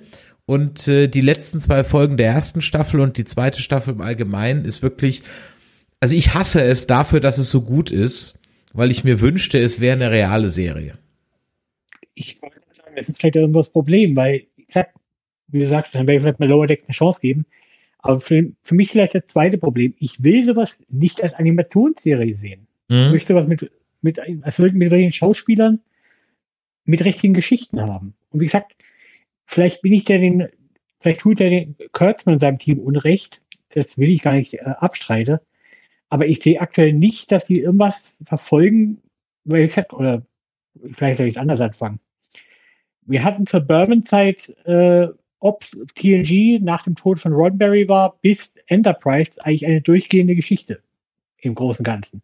Wir hatten es aber auch, dass wir in jeder Staffel Einzelgeschichten hatten, die gut erzählt waren. Ja, also gerade Enterprise ab, ja, eigentlich vor allem ab dem Cindy-Arc. Du hattest einen übergreifenden Arc, aber du hattest auch immer noch Einzelgeschichten, die gut erzählt waren. Und hier hast du wirklich aktuell nur noch, äh, ob es Disco ist oder ob es äh, Picards und ich fürchte auch bei Strange New Worlds wird es die anders sein. Ähm, du hast nur noch eine ausgebreitete Geschichte über 10 bis 12 Folgen, die aber nirgends ankommt, die vorne und hinten nur, nur Löcher hat, weil man versucht, die Geschichte für zwei, ein, zwei Folgen in zwölf Folgen zu erzählen. Mhm. Mhm. Das, ja. das Problem bei, bei Picard in der zweiten Staffel ist wirklich, die Folgen brechen teilweise nach 45 Minuten einfach ab. Ohne dass sich irgendwas weiterentwickelt hat. Und das ist wirklich extrem in dieser Staffel. Mhm. Ja, das, das alte Problem der sogenannten Talking Heads, also sprich, die Leute stehen im Raum und erzählen nicht die Geschichte, aber es kommt nichts voran. Ja. Klar, das hatte ich auch bei TNG, Deep Space Nine, Voyager oder Enterprise. Oder auch in TOS hatte ich mal solche Folgen. Aber das war eine Folge. Ja, Oder es waren mal zehn Minuten einer Ja. Folge. Ja.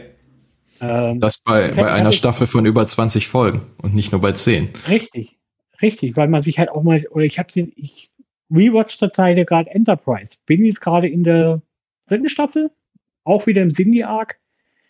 Und hatte vorher hatte man auch Folgen dann wie das romulanische Minenfeld. Oder okay, da hatten sie es etwas übertrieben, wo man innerhalb von drei Folgen zweimal Trip irgendwo auf einem Planeten verloren hat. Gut, kann man sich auch streiten, ob das gutes Storytelling ist. Aber man hat sich halt auch die Zeit genommen, erstmal die Charaktere kennenzulernen. Wenn ich mir so überlege, sowohl Disco als auch äh, Picard haben das Problem, du lernst die Figur nicht kennen. Und wenn du sie kennenlernst, Disco war das beste Beispiel dafür, killt man sie in der gleichen Folge. Das ist, das ist genauso schlechtes Storytelling. Absolut, ja. Das Ähm. ist ja das, was ich immer sage. Hat der Charakter einen Namen, sage lieber besser Amen, äh, denn dann ist er auch gleich weg. Ja, das ist, äh, das, das die ist modernen so. Shirts im schlechten Sinne. Ja, da, da, da, das stimmt äh, allerdings, da hast du vollkommen recht. Ähm, ich glaube auch, du hast es gerade angesprochen, Rewatch.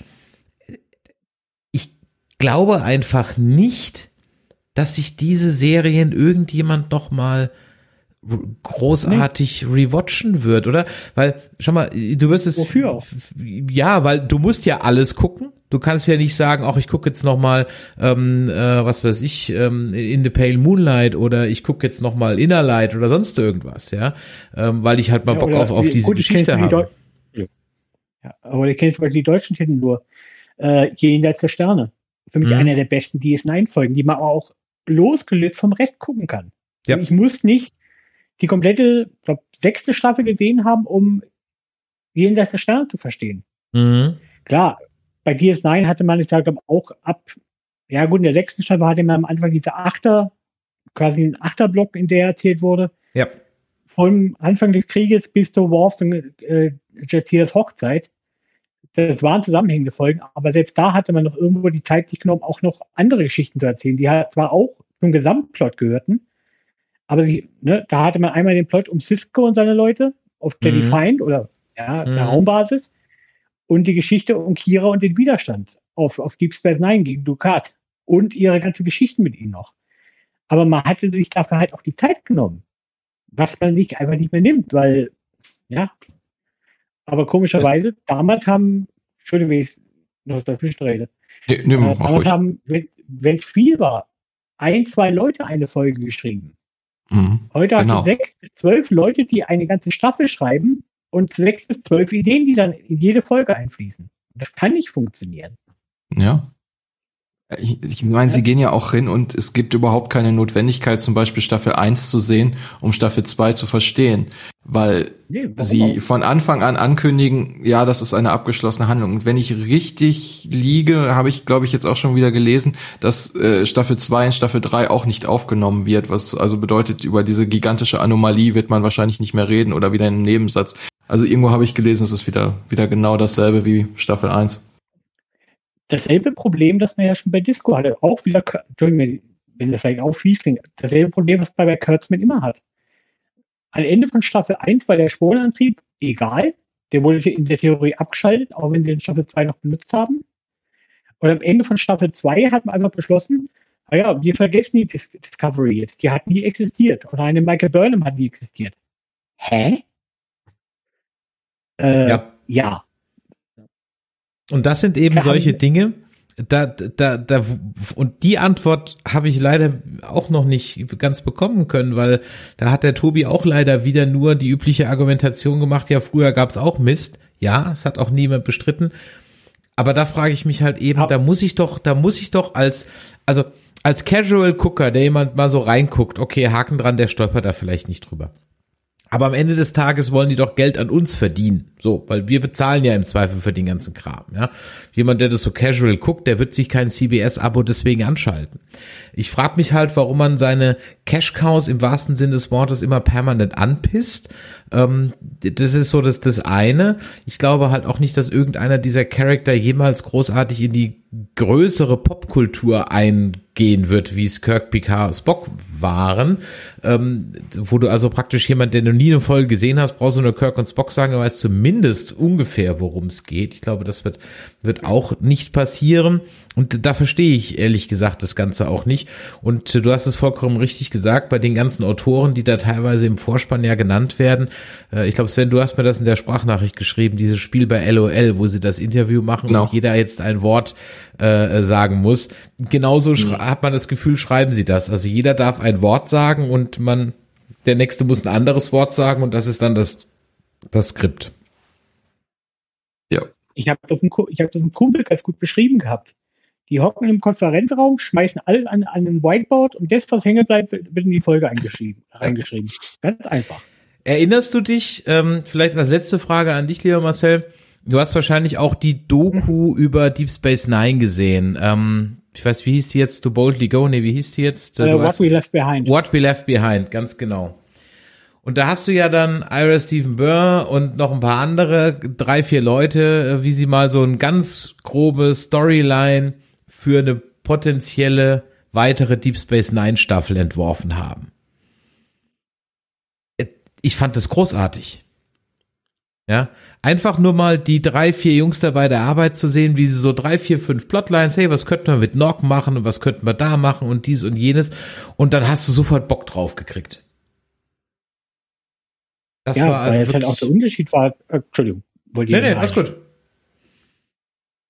Ähm, das ist aber, glaube ich, einfach der Unterschied. Ich sage, im Chat kam es ja auch gerade. Ira Steven Bear oder auch vor Rick Berman, der eigentlich das Chapter von, von Roddenberry damals übernommen hat und in seinem Sinne weitergeführt hat. Mit leichten Veränderungen natürlich. Ähm, die haben halt auch sich hingesetzt, haben gedacht, wie ist der Charakter, wie haben wir ihn bis jetzt aufgebaut und wie könnten wir ihn weiterentwickeln? Ne? Weil Nock ist so die beste, das beste Beispiel da für mich. Nock hat sich vom Tulichgut und Tagedieb zum Sternflottenoffizier entwickelt. der dann durch eine Kriegsverletzung ein Traumata erlitten hat, das man aber auch dann aufgearbeitet hat. Und zwar nicht nur in einer Folge, sondern er hat ja wirklich damit lange rumgehadert. Ne? Als für mich eigentlich das beste Beispiel. Oder Cisco. Nach dem Tod seiner Frau hat er auch erst, er hat ja nicht von heute auf morgen sagen können, nee, oder einfach weitermachen und ne, er hat ja noch lange damit getraut. Ne? Später auch die, der Kontakt mit der, seiner Frau, in Anführungszeichen, aus dem Spiegeluniversum. War ja auch so ein Beispiel. Wo, wo er und Jake ja auch mit gehadert haben. Ja, sie ist nicht seine Frau bzw. Jakes Mutter, aber sie könnte es sein. Ja, und sowas sieht man halt heute einfach nicht. Einfach auch, weil Leute wie Bear, R. Bear halt auch wussten, wie funktioniert, was, was macht diese Charaktere aus? Dafür haben die heutigen Charaktere einfach nicht die Tiefe dafür. Die, das sind Klischee-Abziehbilder, die nur gefüllt werden mit ja, ja, Klischees. Wir mhm. haben den Han Solo-Verschnitt mit äh, Rios. Wir haben Killer Agnes, äh, ja, gibt's auch in gefühlt jeder Serie. Äh, jetzt weiß ich den Namen von unserem Robolaner nicht mehr. Dem Schwertschwinger. Space Legolas. Legolas. Space Legolas. Der halt auch nur drin ist, weil man den irgendwie reingeschrieben hat. Und mehr macht die Serie nicht aus, weil ein Sung haben wir jetzt im Endeffekt die dritte Reinkarnation nach Data im weiten Sinne. Ja, Lore kann man halb, halb gelten lassen. Dem, dem Original-Sung in Enterprise. Und jetzt schon wieder noch ein Sung. Also, klar, das zweite Mal war, hat man es zumindest noch mit eingebaut, wie das mit, diese ganze Geschichte mit den Klingonen. Das fand ich zumindest noch interessant. Mhm. Und hier ist er jetzt halt nur drin und jetzt haben wir auf einmal, ja, Blade Runner in Star Trek.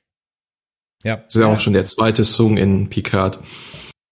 Genau, ja, ist auch schon der zweite Song und in Enterprise war ja einer und dann noch der Ursung. Also ja, äh, da, da, da hast du vollkommen recht. Wir hatten gerade eben noch, wo wir über Deep Space Nine im Grunde genommen gesprochen haben, ähm, ja, natürlich kann man jetzt sagen, da gab es auch viele Charakter, die, die ein Trauma hatten und wir hatten es auch, glaube ich, in einer die, die Discovery-Folge schon mal aufgezählt. Ja, man hatte auch ähm, jeder hat da auch so ein bisschen sein Päcklein. Also der Miles O'Brien hat ja mit seiner Gefangenschaft bei den Cardassianern dann eins, ähm, dann äh, äh, Dr. Bajir mit seiner Augmentierung, ähm, Picard. Äh, Kira mit ihrer äh, Vergangenheit. Ja, bitte? Kira mit ihrer Vergangenheit. Kira mit ihrer Vergangenheit etc. pp. Richtig. Ihre, ja. Aber es wird halt ausgebaut Du lernst darüber, es ist nicht jedes Mal ein Thema und vor allem die Charakter sind nicht sofort weg, genau. äh, wenn sie dann einmal was haben. Und sie kriegen halt nicht noch fünf Dinger oben drauf, sondern sie haben diesen, dieses eine Erlebnis und es muss auch nicht gleich immer ein, ein, ein regelrechtes Trauma sein. Es kann ja auch einfach nur eine Belastung oder sonst irgendwas sein. Und ähm, die vertanste Chance ist für mich immer noch Ariam. Ja, ähm, der Charakter Ariam aus Discovery ähm, ein, ein, ein Charakter, der seine Erinnerungen, also der praktisch teilweise kybernetisch ist durch einen Unfall und die halt regelmäßig ihren Speicher ja. löschen muss. Und dann entscheiden das muss, welche Ideen, welche, welche, welche Erinnerungen sie behält. Was für eine geile Idee. Was für eine geile Idee. Ja.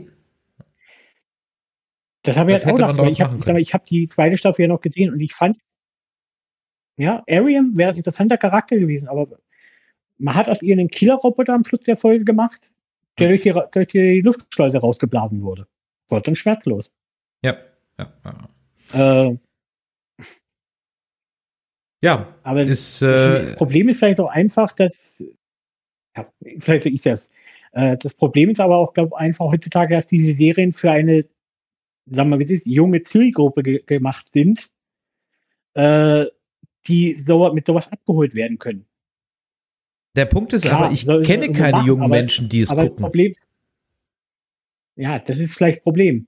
Ja? Und sag mal, wir Altfans, weil ich kann mich mittlerweile als Altfan betrachten nach, äh, bei 30 Jahren, ähm, die fühlen sich halt auch nicht abgeholt, die fühlen sich teilweise auch eher verarscht. Mhm. Ja. Also vor allem durch Picard, weil, sagen wir, wie es ist, nichts gegen Patrick Stewart, ne? Shakespeare darstellen, alles. Aber auch wenn man sich so seine letzten Rollen anguckt, seine letzte Rolle vor Picard, oder glaube vor oder während Picard war dieses Charlie's Angels Reboot. Das fürchterlich gefloppt ist und auch fürchterlich, soweit ich mitkriege, war. Ansonsten hat er noch früher noch äh, Professor X gespielt und das war's für ihn eigentlich in Hollywood. Mehr Mhm. hat er eigentlich nie gehabt. Ja, ja. Äh, tut es aber, das klingt fies, aber jetzt, jetzt tut er gerade eigentlich so, als wäre er hätte große Volksschauspieler, der tausend Rollen gespielt hat. nee, hat er nicht. Er hatte mit Picard seinen großen Auftritt, der ja dann für die Kinofilme hat sich umschreiben lassen. Das hat man ja mittlerweile mitbekommen. Also gerade so ab, voll, ab, ab äh, First Contact bis, in, äh, bis ähm, Nemesis äh, hat er sich ja dann zum Actionhelden umschreiben lassen. Und in Nemesis, naja, die berühmte Verfolgungsszene Mad Max-Style, muss man ja nicht mehr sagen. Obwohl er im Rest des Films nicht schlecht war. Gott behüte. Hm. Ja, ja. Äh, Da fällt mir gerade ein, wir haben äh, zum einen wird's im, im Chat geschrieben, der Psychohistoriker schreibt, ich bin 23 und finde es genauso schrecklich wie ihr. Und ich erinnere mich auch, dass wir ähm, eine sehr junge Hörerin haben, die uns vor ein, zwei Jahren mal eine WhatsApp geschrieben hat. Sie müsste wahrscheinlich inzwischen 16, 17 sein. Sie findet es auch ganz schrecklich. Also ähm, ich ja, ich, ich kann verstehen, dass, dass sich jüngere Leute vielleicht auch mit diesem, wir hatten das ja ganz am Anfang mit diesem Taz-Artikel und der Diversität eher abgeholt fühlen, aber trotzdem schließt das eine ja das andere nicht aus, ja, und von daher finde ich es halt im Grunde genommen immer wieder schade, wenn man da diese Chance vertut. Marcel, vielen Dank für deinen Beitrag, für deinen Anruf. Man, wie, danke Marcel. Wie, wie man alles hervorragend vereinbaren kann, ohne es zu spoilern, ist Prodigy. Und Prodigy ist eine Kinderserie und das ist das Schockierende daran. Mhm. Dass, dass Ja. eine Kinderserie besser ist als eine aktuelle Live-Action-Serie. Ja, Sven, was machen wir jetzt? Wirst du äh, trotzdem noch bei der Stange bleiben und dich in äh, seltsame neue Welten begeben? Jetzt, solange Star Trek draufsteht, gucke ich es. Es ist einfach, es ist vielleicht nicht intelligent, aber ich meine, CBS möchte es nicht, dass ich die Serien gucke, weil man die in Europa nicht veröffentlicht oder im Rest der Welt, außerhalb der USA, aber ich versuche es. Wir haben ja noch einen, CBS-Account. Michael hat es ja schon gesehen. Ich äh, werde es demnächst anschauen. Also das heißt, wir werden das hier auch besprechen. Und äh, ja, wir haben, ich habe ja noch, eigentlich habe ich hier vier DIN A4 Seiten voll mit, mit Plotholes und Unsinn. Ja, ich glaube aber, dass es jetzt, äh, wir haben es jetzt, glaube ich, so weit, na, ich will nicht sagen verarbeitet, aber es ist müßig, jetzt noch mal über irgendwelche Quarantäneregeln zu sprechen oder sonst irgendwas. Hast du trotzdem noch irgendwas, was dir so auf der Seele brennt, was du zu dieser Serie unbedingt noch loswerden musst? Man erkläre mir die Borg Queen. Also, wer ist jetzt Jawati? Ist Jawati jetzt die Borg Queen, die wir aus Voyager und aus Next Generation beziehungsweise aus First Contact kennen? Oder war sie eine Schatten-Borg Queen, die die ganze Zeit irgendwo in der hintersten Ecke des Universums gelebt hat? Weil ich meine, das würde ja bedeuten, wenn sie die normale Borg Queen wäre, dass sie 400 Jahre einfach wild gemordet hat, um die Zeitlinie nicht zu zerstören, inklusive der Assimilierung von Picard. Äh, und wenn sie eine Schatten-Borg Queen ist, warum hat die Haupt-Borg Queen nicht gefühlt, dass da irgendwas im Argen ist? Also ich, ich die, diese, diese ganze Präsenz im äh, 24. Jahrhundert, ich, ich verstehe es nicht. Ich habe es auch nicht verstanden, denn also beziehungsweise ich habe die Gedanken hatte ich mir dazu noch gar nicht gesagt ge, äh, äh, gemacht. Jetzt, wo du es gerade sagst, stimmt. Äh, Im Grunde genommen ist das ja so, weil sie ist, fliegt ja dann wieder zurück und dann ist ja die Frage, was machen die anderen, die andere Borg Queen, die anderen Borg Queens, welche auch immer. Genau. Ja. Ich meine, auf, auf Basis dessen ist sie ja nicht die Borg Queen aus äh, der bekannten Zeitlinie, sondern die aus der Konföderation. Die hat sie übernommen.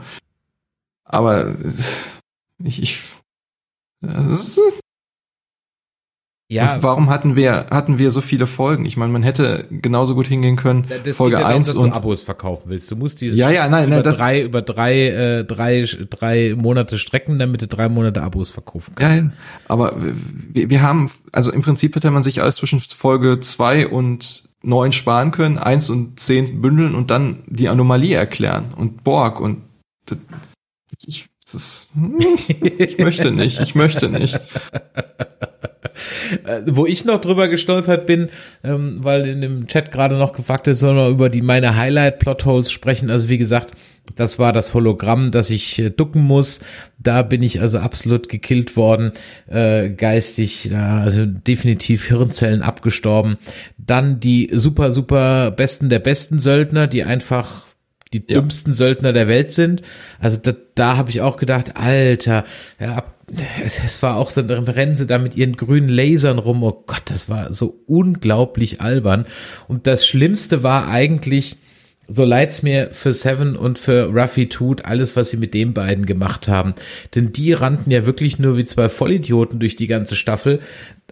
Und dann hat man ihnen am Ende noch so, also erstmal, als sie dann wortwörtlich sagen mussten, ey, wir sind hier eigentlich die Hauptplotline, ja, also, ja, nee, ja, das war ganz, ganz schlimm. Und als sie dann losrannten, ähm, und sie sagen noch so in Blues Brothers Style, es ist nachts, wir haben Sonnenbrillen, Zigaretten, ja, irgendwie sowas, ja, und sagen, wir haben einen, einen Korkenzieher und ein Messer und dann einfach Schnitt und sie sind auf dem Schiff. Ja? Hm? Das, das war, Aber- das war echt unglaublich.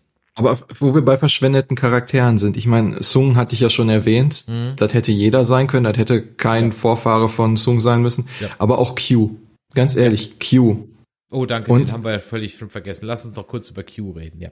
Ja, die, die Sache ist ja, dieser Abschied zwischen den beiden, dieses, dieses Umarmen, wo ist die Basis dafür? Wir haben in Folge zwei oder drei noch gesehen, wie, wie ähm, Q Picard eine scheuert und Picard permanent angepisst ist über das, was, was Q tut. Er hat ihn, er hat dafür gesorgt, dass Picard überfahren wird, dass Data Picard mit einem Tesla überfährt um es mal so zu formulieren. Das ist immer noch ein, der beste Satz und das Beste, was diese, diese Staffel hervorgebracht hat. Äh, aber dieses, dieses vers zwanghafte Versöhnen am Ende, ich, ich begreife das nicht. Und, und Q taucht auch auf, taucht nicht auf, hat seine Kräfte, hat seine Kräfte nicht.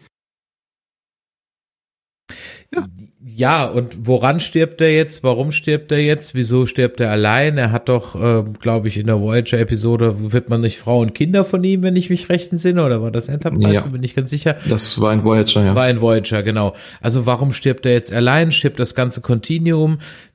Warum schickt er jetzt, vielleicht kann mir das mir auch mal jemand erklären, warum schickt er überhaupt, also er schickt Picard auf diese Selbstfindungsreise, damit er durch diese Selbstfindung seine Flashbacks ausgelöst werden und er deswegen dann praktisch zu sich stehen kann, irgendwie. So, das war also die, und warum muss jetzt René Picard aufgehalten werden, damit diese böse Zukunft nicht entsteht? Da habe ich mich halt auch gefragt, das wird uns ja, sie wird dann, sie findet dann irgendwelche Mikroben.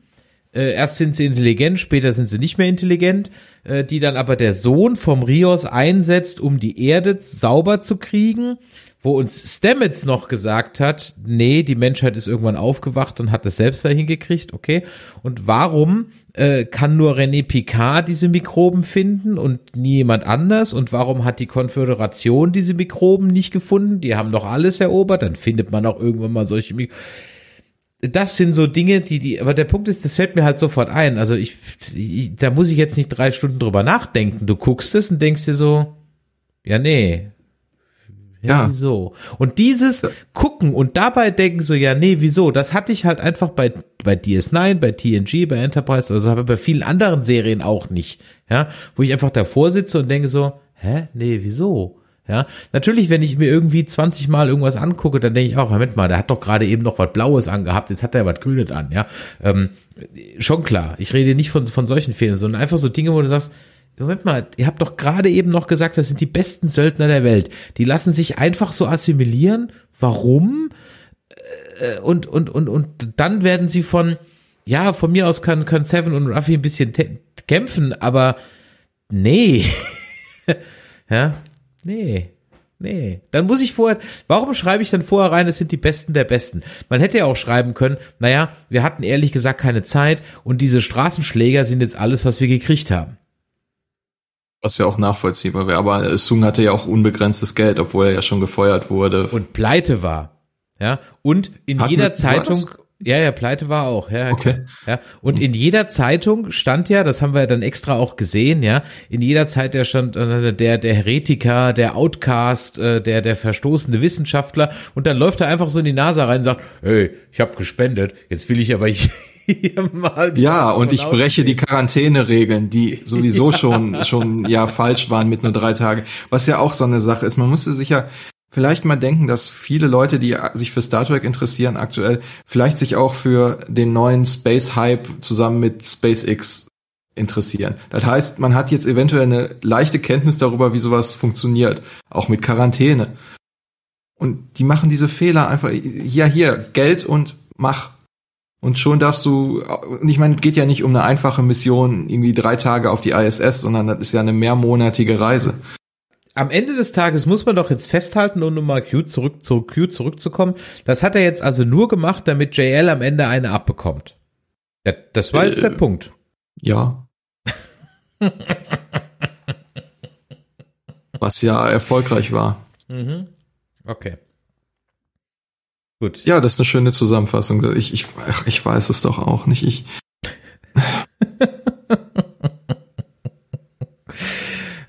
ich mein, ja, im Chat wurde geschrieben, ja, ähm, Data hatte mal gesagt, dass das Picard der Lieblingshund von von äh, Q wäre. Ich meine, wurde ja auch in der Folge nochmal gesagt, äh, Götter haben ihre Lieblinge. Und dass Picard ja wieder Liebe gefunden hätte und deswegen äh, Q verziehen hätte. Kann man so sagen.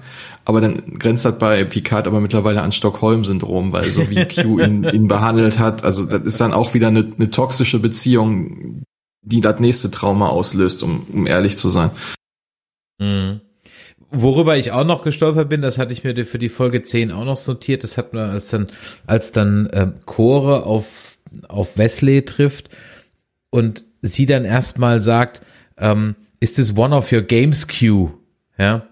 Und ich denke mir so, du kennst ihn doch überhaupt nicht. Du hast ihn einmal getroffen und da hat er dir was Gutes eigentlich getan, weil er hat dir das Gegengift gegeben. Mhm. Und jetzt tust du so genervt, als hätte er mit dir auch schon den 20. Scherz gemacht, ja. Äh, du kennst ihn doch überhaupt nicht. Das ist ein Satz, den sagt irgendjemand von der TNG-Crew, aber nicht du, weil du kennst ihn ja gar nicht. Ich glaube, das ist sogar ein, ein direktes Zitat von Picard, glaube ich. Ah, ja, okay. Naja, gut, sein. Da, da kann man natürlich dann jetzt vielleicht davon ausgehen, also jetzt wird's ganz absurd, aber sie haben ja etabliert, dass in dieser Zeitlinie Wick and Morty äh, auch als Serie existiert. Und Wick and Morty orientiert sich ja auch an Star Trek. Vielleicht existiert dann in dieser Reihe, in diesem ja, Universum auch Star Trek. Und ah, genau. Ich weiß es nicht. Herrlich, herrlich, herrlich, herrlich. Ja, ich glaube, also eine Sache hatte ich noch, einfach nur, weil es kein Science Fiction mehr ist. Ähm, das ist dann eher wie Star Wars ist, als wir dann am Ende und auch da wieder. Es wird explizit gesagt, dass dieser Strudel mit diesem Strahl den ganzen Quadranten, also Quadranten, ja, vernichten kann. Mhm. Okay der Quadrant der Milchstraße. Ja, es ist ein bisschen mehr als unser Sonnensystem. Licht von der ja. Sonne braucht von der Sonne zur Erde schon acht Minuten. Trotzdem kann die, der ganze Quadrant dieses Phänomen in Echtzeit am Himmel beobachten. Okay. Ja.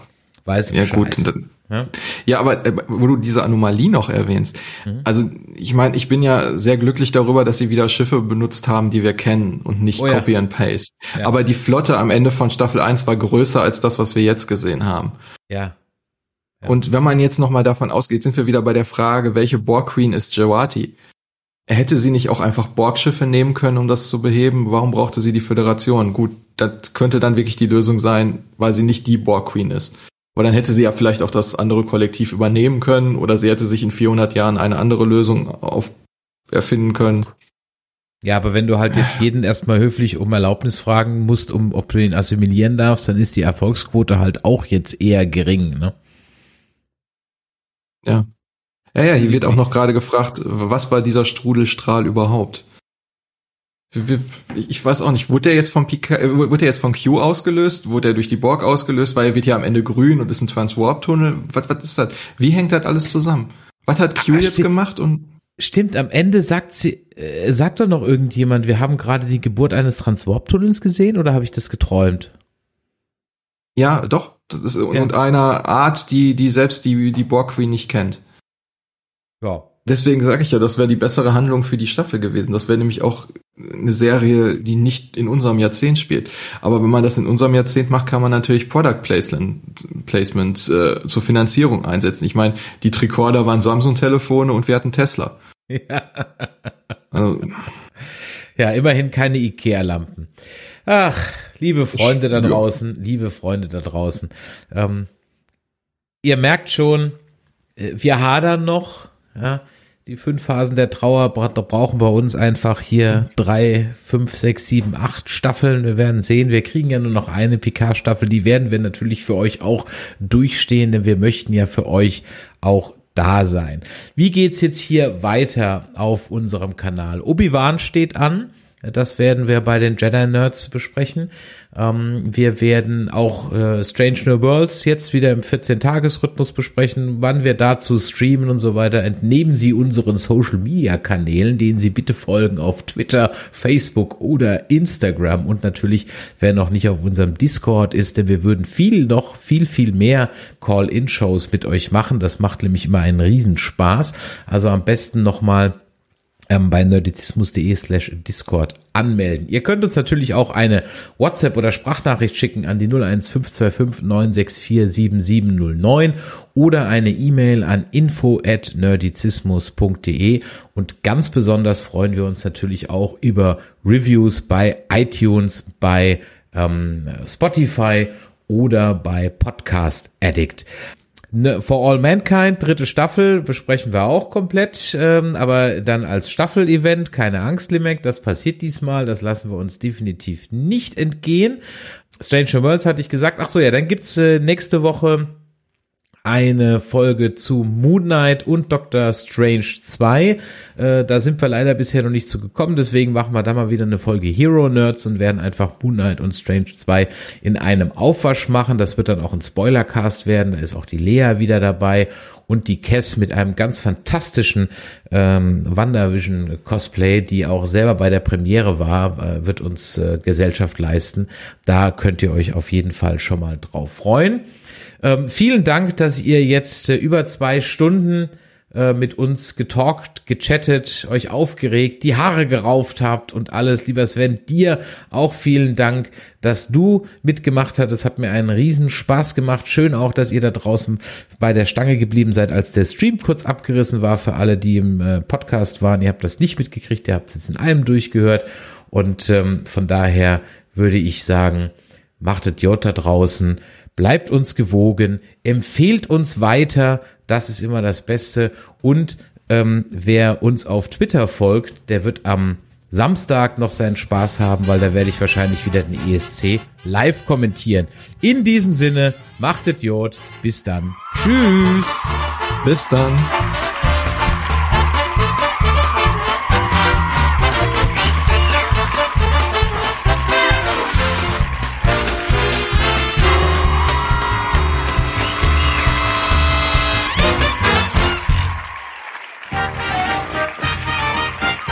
Eine Produktion des Podcast Imperiums.